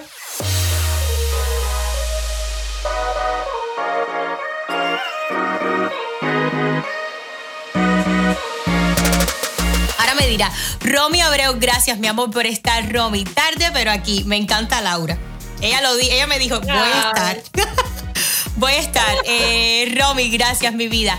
Telma Guerra, mi suegra. Tu suegra siempre contigo, hija. Bueno, parece que tome la decisión que tome. Roxana Borges, bienvenidas a ambas. Al fin, los domingos de lujo, otra vez. Bendiciones. Gracias. Wendy la cubanita, qué bello momento. Gracias, mi amor. Gracias, gracias. Eh, seguimos, seguimos con los comentarios. Rosy Capiro, qué programa tan bello. Muchos éxitos a las dos. Muchísimas gracias. Telma, bello programa, muy emotivo, muy emotivo. Ay, sí, no, no, no, yo me lo imaginé, me lo imaginé porque... No, a mí tu papá, o sea, a mí tu papá, a mí tu papá me, me, me llegó al fondo del corazón. Bueno, eh, Alejandro dice que tiene que subir Isabela. Ustedes saben que ser mamá es de madre. Y el background que yo tengo aquí es importante con Isabela llorando. Alejandra dice que no aguanta más porque Alejandra es que me cuida Isabela. Mientras Alejandro y yo podemos hacer el programa. Entonces, este equipo es un equipo un poco complejo de vez en cuando. Pobrecito. Eso les aporta ahí un montón, un montón. Sí, sí, sí, estoy, estoy segura que sí. En algún momento creo, a lo mejor me lo agradecen o no. Espero que sí. Lauri, ya veremos. Lauri, eh, yo he escuchado a todos tus amigos, a la gente. O sea, evidentemente has hecho un gran trabajo. Eh, hemos podido apreciarlo, hemos podido escucharlo, hemos podido eh, corroborarlo con todas las anécdotas que han, que han dado tus amigos, tu familia, porque al final y en definitiva vienen a hablar de ti y terminan contándome lo grandioso ser humano que es Amaranta. Entonces, eh, a mí me gustaría mucho escuchar a la madre hablar, porque yo digo, a veces, por ejemplo, tenemos también ese tipo de tabús de, ay no, porque las madres no debemos hablar de nuestros hijos, porque no podemos ser altaneras, porque eh, nos pueden percibir como que somos muy orgullosas. Y yo creo que es un error que nos han metido, que nos han enquilosado porque estoy convencida que si una madre está orgullosa, una madre es la primera que debería hablar de las cosas positivas, porque en definitiva tú has trabajado duro para que ese resultado esté. Tú has hecho todo lo que has podido para que ese resultado esté. Entonces a mí me encantaría escucharte a ti hablar de tu hija Amaranta, sentir el orgullo desde ti, hablándome de Amaranta. Mira, Amaranta, ay, Amaranta superó todo lo que yo le pude haber enseñado, toda la educación que yo le pude haber, o sea, Amaranta es un ángel que no sé por qué me eligió a mí. Uf. Ay, es muy difícil esto aquí. Eh, mira, Amaranta, lo primero que yo vi cuando era chiquitita era lo tenaz que era. Amaranta es de una Limara. Amaranta es una niña que ella lo que se propone lo hace. Es chiquitita, es chiquitita, pero lo que tiene, el corazón y la fuerza que tiene son inmensos, inmensos, inmensos. Te lo digo así, eh, sin pelos en la lengua, ella es una mujer, ella es una mujer que está preparada para la vida. De hecho, estaba preparada para la vida desde hace mucho, desde mucho antes de irse, desde que me lo anunció, que, ella tenía que independizarse eh, rápidamente. Y, y lo hizo porque estaba preparada, estaba preparada. Es una mujer súper valiente, me lo ha demostrado sobre todo en este último año, una mujer muy valiente, una mujer con una discreción y una entereza en sus relaciones humanas que es una lección para mí. O sea, es una persona muy honesta y, y es una persona que, que, respeta mucho eh, no, no se da, digamos que no se da el espacio para hablar nunca de los demás, nunca, nunca. O sea, en eso es, eh, por eso te decía su entereza, es una, una, una, de entereza que yo de verdad chapo, chapo. Eh, tiene además una, una, sensibilidad y una empatía con los seres humanos. Ella eh, sufre, por, sus amigos, eh, por las personas que tiene, pero a la vez tiene la madurez para tomar la distancia y poder eh, dar un consejo con claridad, con madurez. Y por otro lado, es una persona que te llena de alegría, te llena, es una mujer súper alegre, es de las personas más optimistas y positivas que conozco. Eh, pero sobre todo mm, en este último tiempo lo que más me ha wow, así maravillado es la mujer con la interés que tiene y la valentía que tiene. O sea, es una mujer de verdad con todas las letras. Y, da igual lo que haga en su vida, dónde se, en qué, qué camino encuentre profesionalmente, ella está todavía en una búsqueda muy grande pero tiene tantos talentos, tantos talentos, además es artista, o sea, ella es artista total, la Maranta pinta, diseña, canta, hace un arreglo musical, eh, se coge la ropa y la, se la cambia y la cose y la vuelve y la... Eh, eh, Amaranta aprecia el cine, es, es un artista, es un artista y te agradezco tanto que me haya dado el espacio para hablar de mi hija así abiertamente, porque es un orgullo. Claro que sí, claro que sí. escuchar a las personas que queremos, hablar de ella de esa manera es mi, mi, mi mayor satisfacción es que es una maravilla, es una maravilla y no es justo vetarnos tanto cuando tenemos un hijo por el cual nos sentimos orgullosos, vetarnos de decirlo públicamente, no, hay que decirlo, hay que, hay que hablarlo, porque al final ellos son la prolongación de nuestra manera de haberlos educado y al final nosotros somos la prolongación de nuestros padres y es así, es una cadena que tú dices, esa gente de ese pasado fue haciéndolo bien y yo he tenido la capacidad de coger todos esos recursos y engrandecerlos para, para, para entregarle a una sociedad futura a un ser humano maravilloso, porque ese es nuestro, es nuestro trabajo como padres y es una delicia que tengamos nosotras como madres y los padres también la oportunidad, uno, de escucharlo de las personas que queremos. Y dos, de tener la posibilidad de decirlo y que nuestros hijos el día de mañana se encuentren con estos momentos de decir, wow, mi mamá siente esto por mí, porque muchas veces se los demostramos, etcétera, pero a veces no nos sentamos por el día a día y le decimos, ¿sabes qué, hija? Es que de verdad, yo quisiera ser como tú. Yo quisiera tener la oportunidad de volver atrás y ser como tú. Pero te voy a decir algo. Yo creo que también, Limara, los hijos vienen con lo suyo, porque los hijos vienen también, si, bien nosotros los educamos para la vida, los hijos vienen a darnos lecciones a nosotros también enseñar cosas que nosotros no vemos, que nos faltan, yo lo creo, de verdad, sí, o sea, a través de, de la interrelación con los hijos, nosotros crecemos como seres humanos y, y tenemos, por lo menos la vida nos da la posibilidad de, de ser cada día mejores a través de ellos, a través de la educación a través de la educación que le damos a ellos. Es un, para mí ellos son un espejo, ¿no? Un reflejo en el que nos miramos a nosotros mismos. Y por eso decía que Amaranta, o sea, que es una bendición que, que, ella me haya elegido, ¿no? Como, como madre. Creo fielmente en eso, creo mucho en eso.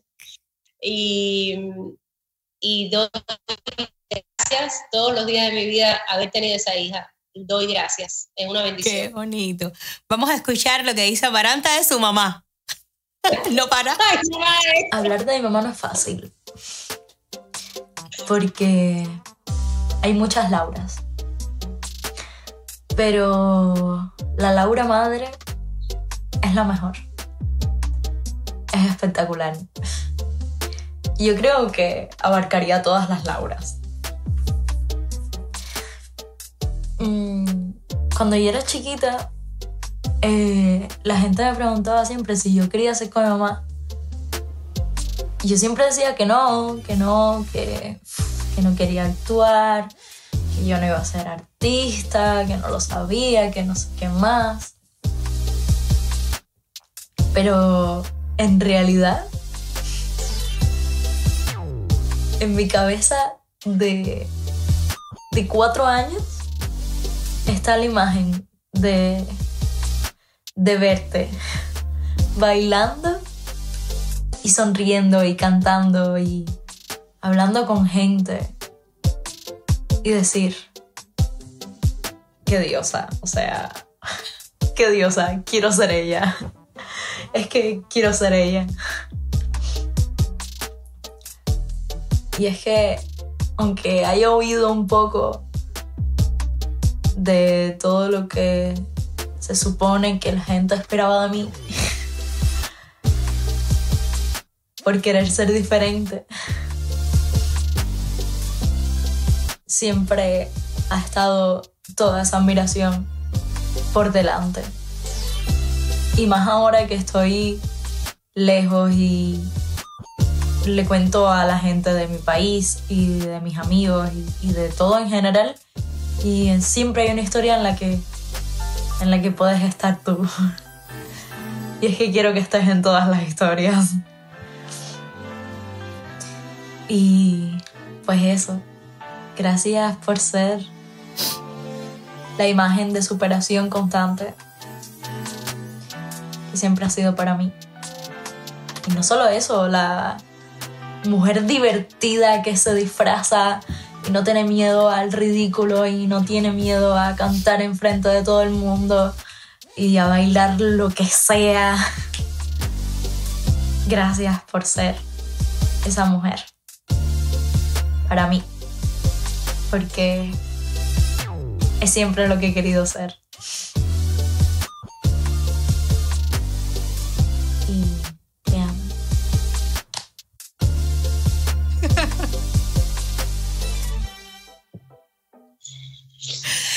Qué bonita es, Dios mío.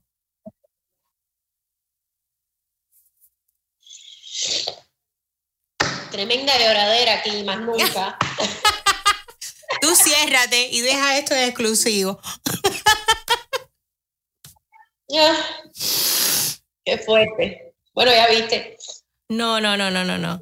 No, cuando yo la vi, es que yo la recuerdo chiquitita. Andábamos, creo que íbamos en un autobús girón, no sé ni para dónde. Tan cómica, tan cómica, era tan cómica, porque era tan cómica.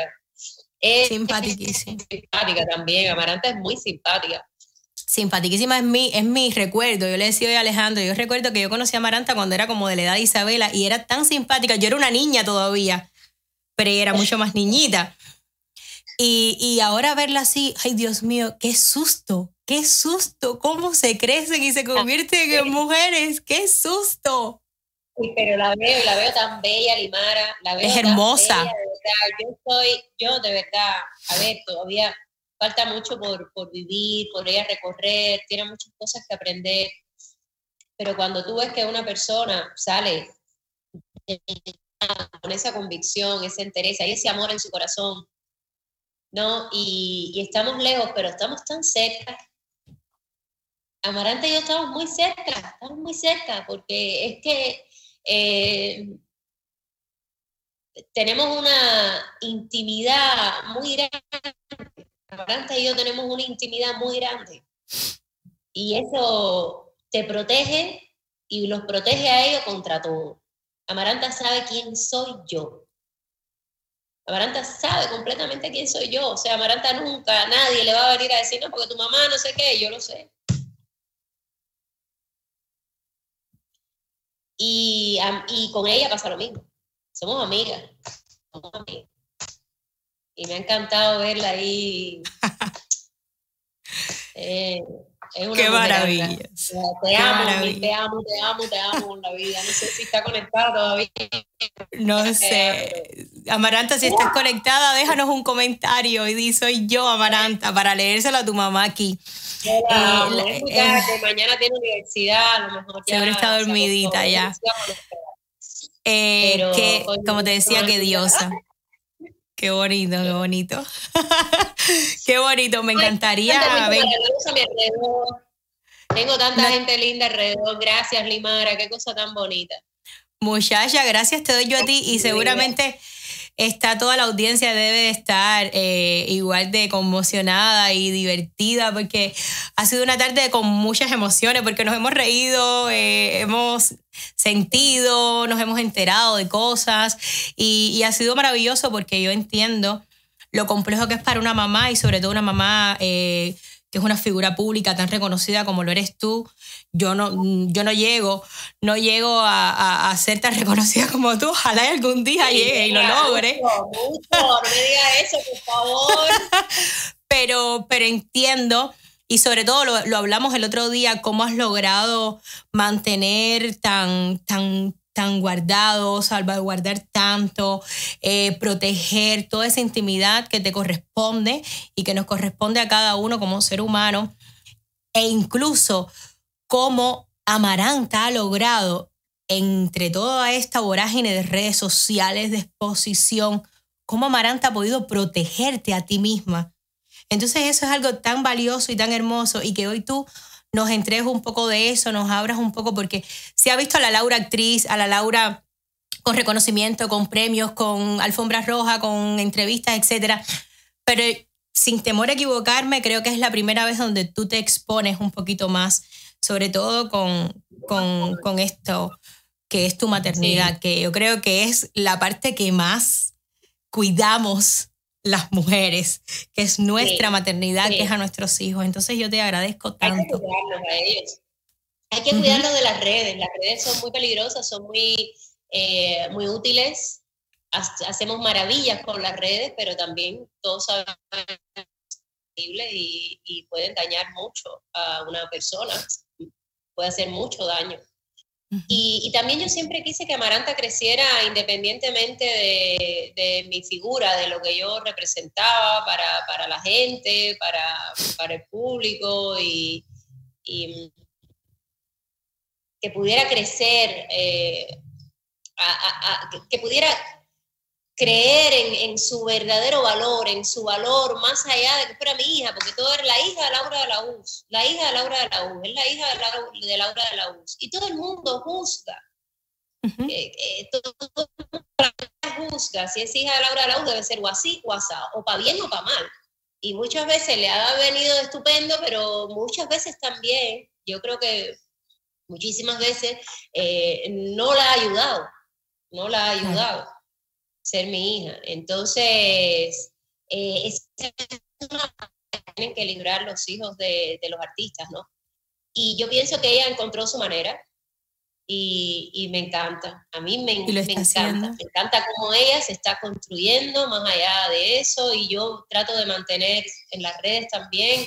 Muchas veces, bueno, por supuesto, yo publico una foto con ella, mi hija, es algo que yo no puedo negar Ujú. y estoy tan orgullosa de, de que lo sea y de la relación que tenemos, que a veces comparto fotos y tal, pero yo por lo general respeto ese espacio de ella y que ella lo haga cada vez más grande y, y que ella sea un ser humano independiente, independiente de mí, en, todo el sentido de la palabra.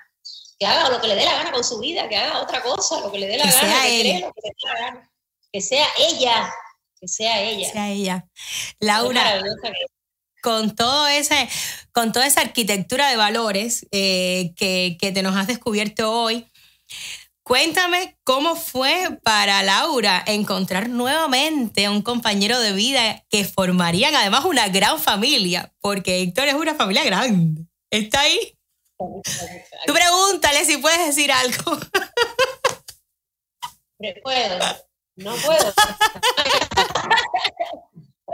Oye, eh, Ay, Dios. bueno, imagínate, mira, eso Amaranta te lo hubiese dicho también de una manera tan bonita, porque se lo dijo una vez a Héctor el día que cumplió sus 15 años. Eh, estábamos toda la familia y la familia de su, estaba su papá, su abuela, estaba, estaba Héctor, estaba mi mamá, mi papá, yo. Y Amaranta, ese mismo día falleció una tía mía muy querida, parte de ese clan que ayudó a criarme, como yo les contaba hace un ratito. Y, y fue un día muy difícil porque yo salí de dejar a mi tía en su lecho de muerte a, a celebrarle los 15 a mi hija. Que los 15 fueron una cosa en la casa, porque Amaranta no quería ni fiesta, ni quería trajes, ni quería nada de eso. Y lo que más quería era encontrar que su familia estuviera junta, ¿no? Entonces estábamos todos juntos, Chile, eh, Cuba y, España. España, ¿no? Andalucía. Entonces, ella, cada uno de nosotros, bueno, yo primero empecé diciéndole que eso era una, una gran lección para su vida, que no era un día para nada que se le hubiese eh, puesto gris, o un día, que, un día tan bonito como su cumpleaños, sino todo lo contrario, que esa era la vida misma, que la vida y la muerte eran, eran una, eran una, que bueno, había que salir de una y entrar en otra con la naturalidad, que es la vida misma. Y, que, y entonces eh, ella empezó a decirle a cada uno desde su corazón lo que ella tenía necesidad de decirle. A mí ahí me anunció que ya se iba a ir cuando cumpliera los 18 años, así con tremenda claridad. Además lo cumplió. Y eh, le dijo a, a su querido eh, padrastro, su chiqui de su corazón, que cuando él llegó eh, fue como la luz, fue como, wow, qué bueno, ¿no? Fue como, porque dice que me vio tan, tan, tan contenta, tan llena de felicidad, que, que, que ella quería que él no se fuera del lado nuestro, ¿no? Nos divertíamos mucho juntos, vivíamos los tres juntos, Héctor tiene sus tres hijos en España, y, vivíamos los tres juntos hasta el otro día, entonces éramos tres compañeros, primero era su eh, instrumento de juego más grande, o sea, siempre estaban jugando los dos. Eh, esto la buscaba mucho al conservatorio, se la llevaba para aquí, se la llevaba para allá, muy cómplice de juego, muy cómplice, muy cómplices. Amaranta es muy juguetona, es muy juguetona. Era como que vino y fue como ¡guau! Y Llegó la diversión. Sí, sí, sí. Entonces, bueno, para mí fue maravilloso, porque después de estar siete años eh, sola, ¿no? Criándola a ella, dedicándome a mi, a mi, a mi carrera y también estando también de vez en cuando eh, con los amigos Ujú. y qué sé yo, con alguna que otra historia así, sin con romance o alguna Nada cosa, ¿no? serio. Pero nada serio, nada, nada duradero, nada serio, nada. Y de pronto llegó la, esta otra que me regaló la vida, que yo, mira, yo eh, siempre que meditaba, que practicaba mi, mi- bueno, mis prácticas espirituales y tal, yo siempre pensaba, me venía a la mente una persona con la que yo me divertía mucho, que, con la que yo mismo, ¿sabes? El, el- el Cuba me iba de un lado para otro. Eh, a mí me gusta mucho la aventura, ¿no? Un aventurero, pero que nos reíamos mucho, que era, yo veía imágenes. Y, y un día se apareció en mi casa. Y un día se apareció en mi casa a hacerme una foto y ya está. Y hasta el Entonces, sol de hoy. la verdad es que fue una bendición, sí, sí, fue una bendición porque sobre todo, porque era una persona con la que yo podía hablar de mi crianza eh, con más tranquilidad, eh, con mucha tranquilidad, porque los padres, tú sabes, los padres también tienen su visión de cómo actuar, aunque mis padres siempre me respetaron mucho en ese sentido, muchísimo. Pero eh, tenía un compañero, un compañero, y, algo que yo hice fue nunca ponerle, como yo, yo vi lo maravilloso que era, a la hora de llamar la atención o de decir esto por aquí no, esto por allá, también él tenía ese, ese espacio. Pero porque partía de la bondad que yo vi en él, de que era un hombre, un hombre bueno, de que era un hombre bueno, que era un hombre con, con valores como, que era un hombre con valores grandísimos, valores parecidos o iguales a los míos, pero valores buenos para mi hija, ¿no? Y además de que estaba enamorada, perdidamente enamorada. Y, y, todo se juntó, y todo se juntó. Entonces Amaranta nos ha visto mucho trabajar juntos también, hacer equipo, crecer como pareja juntos. Yo quería crecer en pareja. Yo pedí una pareja, pero pedí una pareja para crecer en pareja. Para crecer juntos, para atravesar, para yo aprender. Necesitaba eso. Y fue lo que me, dio la vida. La vida me lo dio, el universo me lo dio.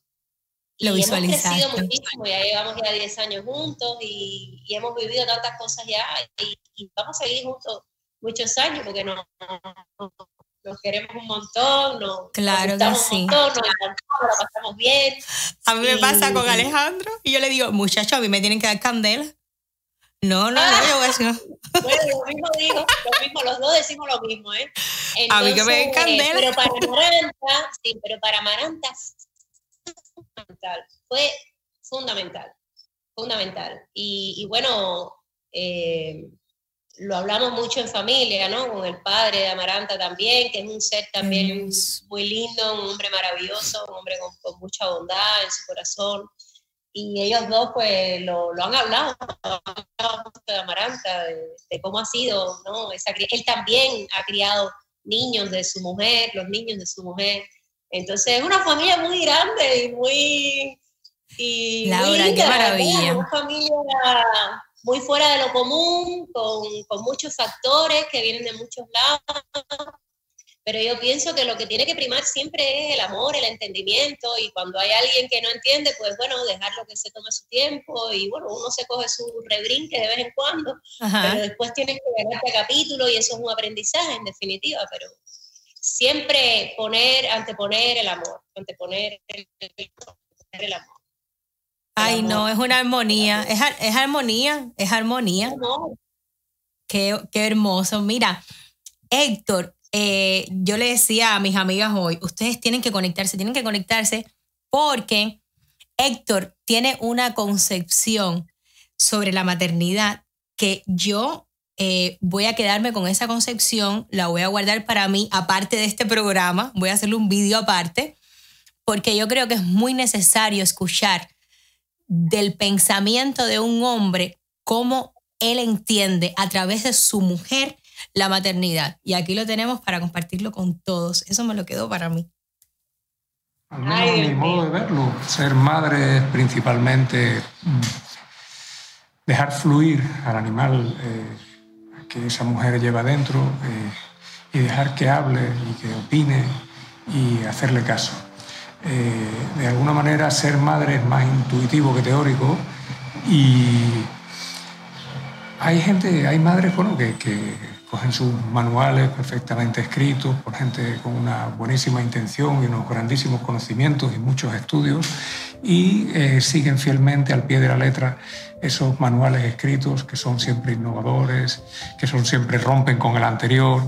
Y bueno, eso es una estructura creada, bastante comercial, que realmente no creo que dé eh, como resultado niños felices o una relación entre madres eh, e hijos felices. Eh, para mí una madre es una persona con una intuición no excepcional, pero sí cuidada en el sentido de poder oír a ese ser atávico eh, que éramos antes de tener eh, raciocinio, esa conexión atávica que teníamos antigua y que proviene de cuando éramos solo animales, cuando no nos consideramos, sea, considerábamos tan altos como personas. Creo que, eh, creo no, afirmo que Laura sabe oír a ese animal que lleva dentro Laura presta mucha atención a lo que su alma y su intuición le dicen y de alguna manera eh, Laura es una madre más intuitiva que teórica y sobre todo es una madre más amorosa incluso que intuitiva y que teórica. Eh, al final la mayoría de sus eh, acciones están, han estado y están llevadas o regidas por el amor y eso uno pues ha hecho que sea una madre fantástica, una madre eh, realmente excepcional, tanto con su propia hija de sangre, que es Amaranta, con la cual tiene una relación maravillosa, eh, que se mantiene con los años y que incluso se profundiza y que comienza ahora con los años a ser una amistad eh, por encima de una relación materno-filial, pero también la tiene con aquellos hijos que han llegado y que no eran de su propia sangre en principio, pero que de alguna manera han pasado a formar parte de ese eh, grupo o elenco de, hijos que, hoy eh, llevamos a Reata eh, y que tienen con ella una relación también muy buena. Por tanto, ¿qué puedo decir de la madre Laura? Que una madre excepcional, maravillosa, llena de amor, llena de comprensión y que igual eh, aparece como madre que deja el espacio suficiente como para que los que se tienen que desarrollar se desarrollen. Ese es uno de los principios fundamentales. Con tu ayuda. Aquí lo tengo al lado mío. Ay, mira. Gracias. Nosotros tenemos tres machangos que son unas bellezas, los tres. Y son dos ya, que son unos bellos, cada uno ya con su vida. Y uno chiquitito que es una cosa que es el amor de todos nosotros. Está ahora empezando su adolescencia y es nuestra debilidad, esa es nuestra. Vaya, nosotros le decimos, yo le siempre le digo, no te me vayas tan rápido, por favor, no crees rápido. Pero bueno, estamos más lejos de ellos, pero también cerca, ¿no? Gracias también a los, ahora los, los medios que, que, uno tiene, ¿no? Que puede hacer una llamada, un WhatsApp, los vamos y los vemos, pero tenemos tres varones. Ay, mi madre. Sí. No, una familia complicada. Una familia por un lado, por otro, un reguero de niños. Qué, pero qué maravilla, qué maravilla. Yo amo las familias enormes, yo las amo. y me voy a quedar con una frase de Héctor y se la, se la voy a pedir prestada y le voy a poner su, su, su nombre y todo debajo porque lo voy a poner en mis redes, que dijo, ella escucha al animal que lleva adentro. Lo amé. Sí. Sí, lo es que ve la vida así, la ve la vida de una manera muy natural y entonces Así es. Todo para parte de ahí, es verdad, es real, o sea, somos eh, las madres, somos nuestras leonas con sus cachorros, eso es así. Y él eso lo ha respetado mucho también, tengo que decirlo. O sea, esos espacios él los ha respetado muchísimo y al contrario, o sea, ha ayudado a, sobre todo a, a crear también que existan esos espacios entre madre e hija a no intervenir en ellos cuando no tiene que intervenir. A veces yo decía, ven, para que conversemos, este, no, no, no, uy, Amaranta. Qué inteligencia. Qué inteligencia. pero la noche de Amaranta sentada en la mesa, en la silla, en la con nosotros, hablando de sexualidad, con los dos a la par, no te puedo explicar, a que eso va a ser un libro, porque Amaranta no tiene pena de nada. No, una maravilla, de eso se trata. Y hablábamos de todo, hablábamos de todo. Cada vez que veíamos que ella venía, cerraba la puerta del cuarto y se subía arriba de la cama, decíamos, ay, mi madre, ¿qué va a preguntar ahora? Laura, Laura. pero ven acá. Y entonces esto le hacía en dibujos, esto le hizo todo lo que era el ciclo menstrual, por ejemplo, para que ella lo entendiera. Ella, él se lo dibujó todo, pero como para niños, ¿no? Como para adolescentes, bonito, así, simpático. Ajá. Y se lo dibujó así se le dibujaba todo, le explicaba todo. Eso es una maravilla. Ojalá y todos los adolescentes tengan la posibilidad de encontrarse con padres o con familias eh, que se enfrenten así abiertamente y con toda la naturalidad que eso conlleva, porque ¿para qué? Que se le, Claro, que lo busquen en otro sitio, que lo busquen en mi casa, conmigo, en la cama, acostados ahí, que es la mejor manera.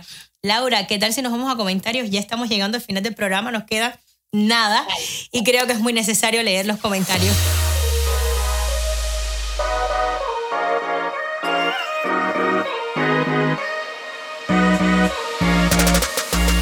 Gilberto Rodríguez. Mi hermano. Gilberto es tu hermano. Ah, yo decía, pero qué bonitas son las dos. Las dos. Goodbye. Goodbye. Gracias, Gilberto, tan hermoso. Yadira Torres, saludos. Finalmente consigo ver el programa en vivo. Desde Italia, toda mi admiración. Gracias por este lindo programa y tan necesario, Limara. Laura, adoro tu trabajo. Bendiciones. Ay, gracias, mi vida. Muchas gracias. Ilse Ferragut, aquí estamos, Ilse Bella, tarde pero seguro, feliz de verlas a las dos. Muchas gracias, muchas Ay, gracias. Ilse, claro, muchos besitos. Me dijo que Qué linda. Ilse, qué linda, qué linda. Como, no, he- como no he apoya, conocido, como apoya ay, a como todos, apoya a todos. todos. Increíble. Maida Toyo Artiles. Laura está haciendo alguna película en estos momentos, me pregunta. Muy lindo este programa. Bendiciones y mucha buena suerte. Laura, sí. Responde si puedes responder. Sí, estoy haciendo, estoy trabajando muy rapidito en una, una película que está, estamos rodando ahora mismo con Fernando Pérez, que ya ustedes saben que es la persona con la que, yo comencé mi carrera, así que son muchas actrices cubanas las que estamos allí y yo estoy segura que la película le- les va a encantar. Es temas de mujeres, se habla sobre las mujeres. Le mandas un beso grande a Fernando de mi parte. Dile que tiene una deuda conmigo en el cine cubano. Ilse Están Ferragut. todas, sí, Yo quisiera que trabajara con todas. Ilse Ferragut, me emocionó hasta el llanto escuchar las madres orgullosas de sus hijos. No hay nada como eso. Es muy bonito. Gilberto Rodríguez, Amaranta Mola, mi niña mimada, mi perfume de los campos.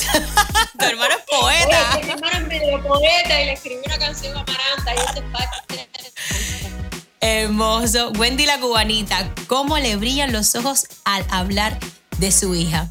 Como te brillan los ojos, imagínate tú. Edai Jiménez, me pasa lo mismo que a Laura. Estoy muy. Ay, mami, mira que mi mamá no escribe mucho. Dice, me pasa lo mismo que a Laura. Estoy muy orgullosa de tenerte como hija, Limara Meneses Jiménez. Dios te bendiga grandemente. Y yo a ti, mami, de verdad. Voy a hacer un programa a ti. Ay, Dios mío, me muero de la vergüenza si me hacen un programa. ¿Quién me lo hará? ¿Quién me lo hará? No, yo estoy muy orgullosa de la madre que tengo porque mi mamá eh, ha sido una mujer que me ha enseñado algo que para mí es imprescindible, que es la inteligencia en la vida. Yo eh, siento que ser, o sea, eso de eso que hablaba Héctor de la intuición, eso lo he aprendido de mi mamá y sobre todo la discreción. O sea, si yo soy una mujer hoy por hoy discreta, como dice mi amiga, que yo soy como la, como la amiga del piojo, que estoy muriendo, y me dicen, el piojo, el piojo, y yo le hago tac y lo mato antes de que me entierren. Eh, eso lo he aprendido de mi mamá, la discreción. Telma Guerra. Y yo también orgullosa de tenerla como nuera y que sea la madre de mis nietas. Gracias, Edai. Ay, mi suegra. No te puedo explicar. Y mi suegra, la verdad, que es como esa persona a la que tú puedes acudir en cualquier, en cualquier momento, porque es la, es la persona que te, des- que te desenlaza cualquier problemática que tú necesites resolver. O sea, estoy muy orgullosa de las mujeres que me rodean y siempre lo digo, muy orgullosa y muy decir feliz. algo, Las suegras tienen muy mala eh, ¿eh? reputación. Gracias. Ah. tienen muy mala reputación. Pero porque las suegras, con las suegras, eh, somos menos tolerantes que con las madres. Y las suegras son nuestras madres también. Yo siempre he tenido excelentes relaciones con mis suegras, excelentes, porque para mí son mis madres. Es, es muy bonito. Y yo, y yo con mi suegra lo que me pasa es por ejemplo yo ella y yo somos muy sinceras yo soy muy sincera y ella tiene algo muy muy bueno y se lo voy a decir públicamente que es por ejemplo yo por ejemplo si hay algo que no me gusta yo lo digo. Yo no dejo que eso pase el tiempo ni que la cere una relación ni que se quede dando vueltas y ella ha sido lo suficientemente inteligente como para entender que yo soy un individuo aparte, que soy la esposa de su hijo, y Claro. respeta, y ha aprendido a respetar muchísimo eh, la familia que hemos creado, y es muy bonito porque hemos crecido todos, todos, todos, Claro, hemos ido creciendo por el camino. Y ha sido muy, muy bonito. Ay, y por eso le digo, vengan, vengan a vivir para acá, vengan a vivir para acá, ya para Estados Unidos a todos. Jesús Cano, buenas tardes. Al fin se volvió a alegrar los sábados y los domingos. Qué privilegio disfrutar de las personas que algún día disfrutamos del arte que nos regalaron. Saludos y bendiciones para los dos. Qué bonito para las dos. Qué bonito. Gracias. Mira, Maranta, aquí estoy. Gracias, Amaranta. Gracias, gracias, gracias. Dice, te amo, mami, te amo, mami. Te amo, mami. Carlos, mi amo. Mira, Carlos Bar Barbasal. Un besote grande. Un beso para, los, para las dos. Cuando regrese, disfrutaré el programa. Eh, Carlos está ahora, y quiero decirlo, Carlos está ahora en el Festival de Nueva York, que su película, Las Polacas, creo, ¿fue Las Polacas o otra? No sé, pues que hace muchas películas. Sí, las polacas, las polacas se presentan en el Habana Film Festival de Nueva York. Exacto, está en Nueva York y estoy muy feliz por él y por, y por Abel, que le debo unas cuantas entrevistas que estoy mirando. No está demorado, o no está demorado, ahora no sé. Bueno, Carlos, dinos algo. Que diga algo, porque es que unas están por no sé dónde, las polacas está con premio. He, he leído muchas cosas de las polacas por estos días y muero de deseos de verlas. Azúcar Cuban Style, Vicky, gracias por estar conectada. Azúcar Cuban Style es un negocio precioso de Miami. Dice tarde, pero segura. Ahora mismo empiezo a disfrutar. Tan bella. Wendy, qué bello. La maternidad es sacar el animal que llevas dentro sin ningún y escucharlo. Y escucharlo, se quedó, te lo digo. Se quedó. Telma Guerra, wow, maravilloso ese señor esposo de Laura, me encantó. Ah, no, ya, robó corazones. Ay, Dios mío. Rita López, ay, qué palabras más lindas. Chiqui, qué grande eres.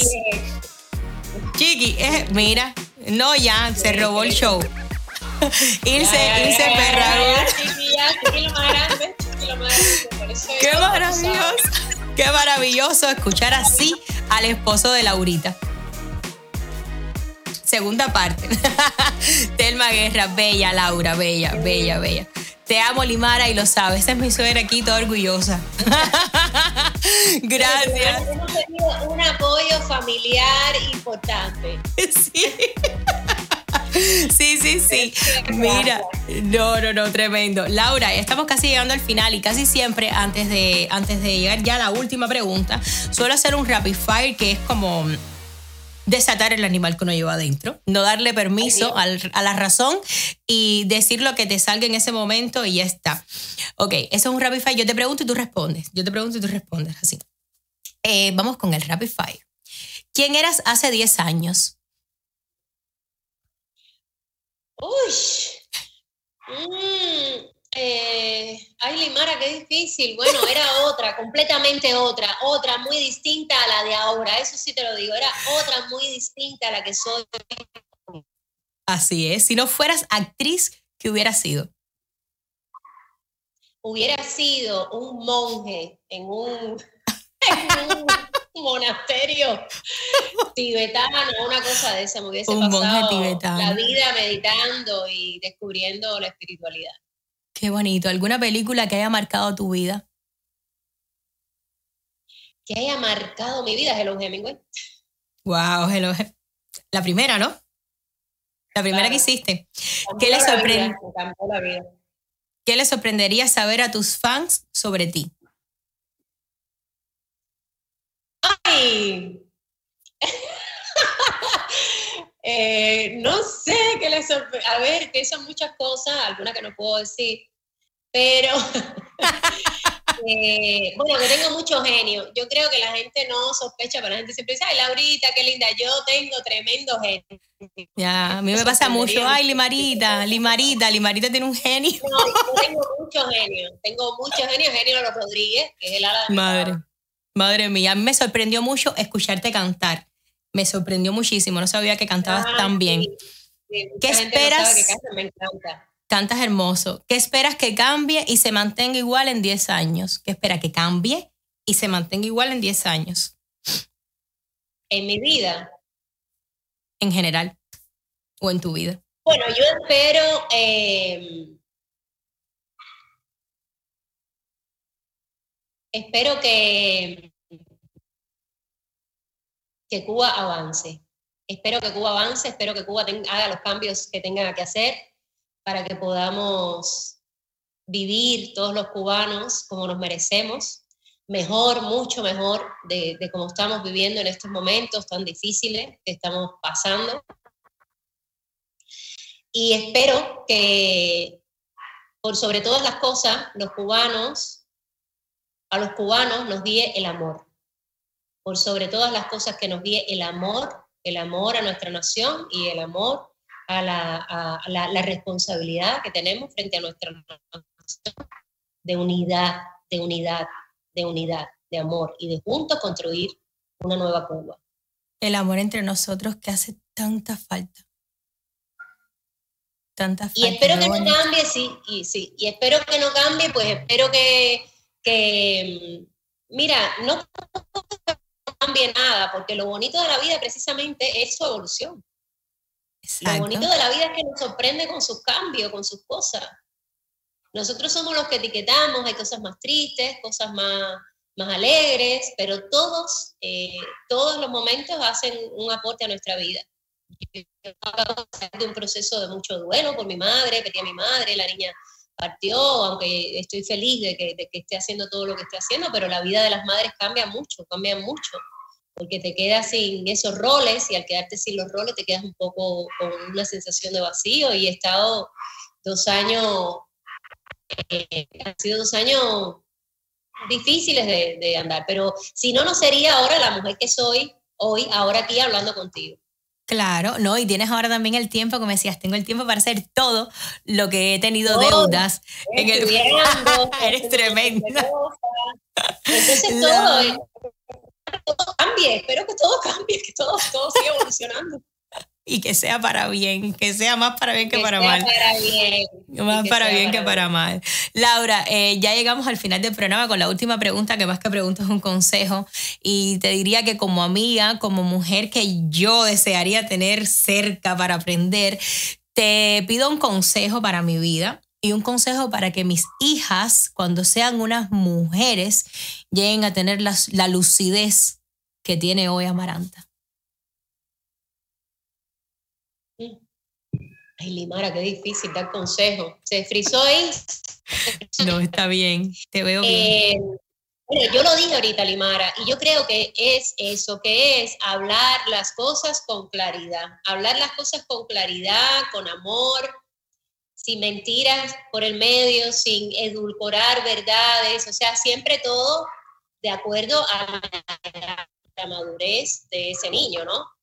Pero yo pienso que, que tiene que ver también con una visión de vida, una visión de la vida, acerca de la vida. Y Amaranta también es un reflejo de, la, de mi visión de lo que es la vida.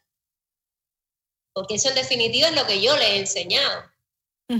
Entonces, eh, creo que conversar, conversar hasta la saciedad, crear espacios de conversación y de intimidad con los hijos y de amor, de amor, de conversaciones que partan y que nazcan desde el amor. Yo no sé si eso hace un hijo más lúcido o no, pero lo va a hacer sentirse más amado. Y eso solo puede eh, dar buenos resultados. Bueno, míralo, ahí está. Laura, y de esta manera hemos llegado al final del programa. Somos dos chachareras de la vida entera. Quiero agradecerte infinitamente por esto. Sabía que iba a ser eh, una apertura de temporada espectacular. Me lo he pasado súper bien. Eh, me he relajado, me he divertido, me he emocionado. Y sobre todo, mi corazón está muy abierto, muy agradecido y muy dado a seguir recibiendo a mujeres que, como tú, cada domingo a las 4 de la tarde lleguen aquí a darnos un poquito de sí. Te dejo a ti que digas las últimas palabras para en 24 segundos decir: ser mamá es de madre. Y que vayan corriendo a ver a la psicóloga que se me olvidó Después les cuento de qué trata. Cuéntalo, ah, cuéntalo tú. Bueno, lo único, mira, estaba pensando, mira, lo único que les puedo decir es que antes de una nalgada, respiren profundo. Respiren profundo tres veces y concéntrense, concéntrense, no concéntrense, relájense. Concentrarse se, se relajan y respiren. Muchísimas gracias por haber llegado hasta aquí, hasta el final del vídeo.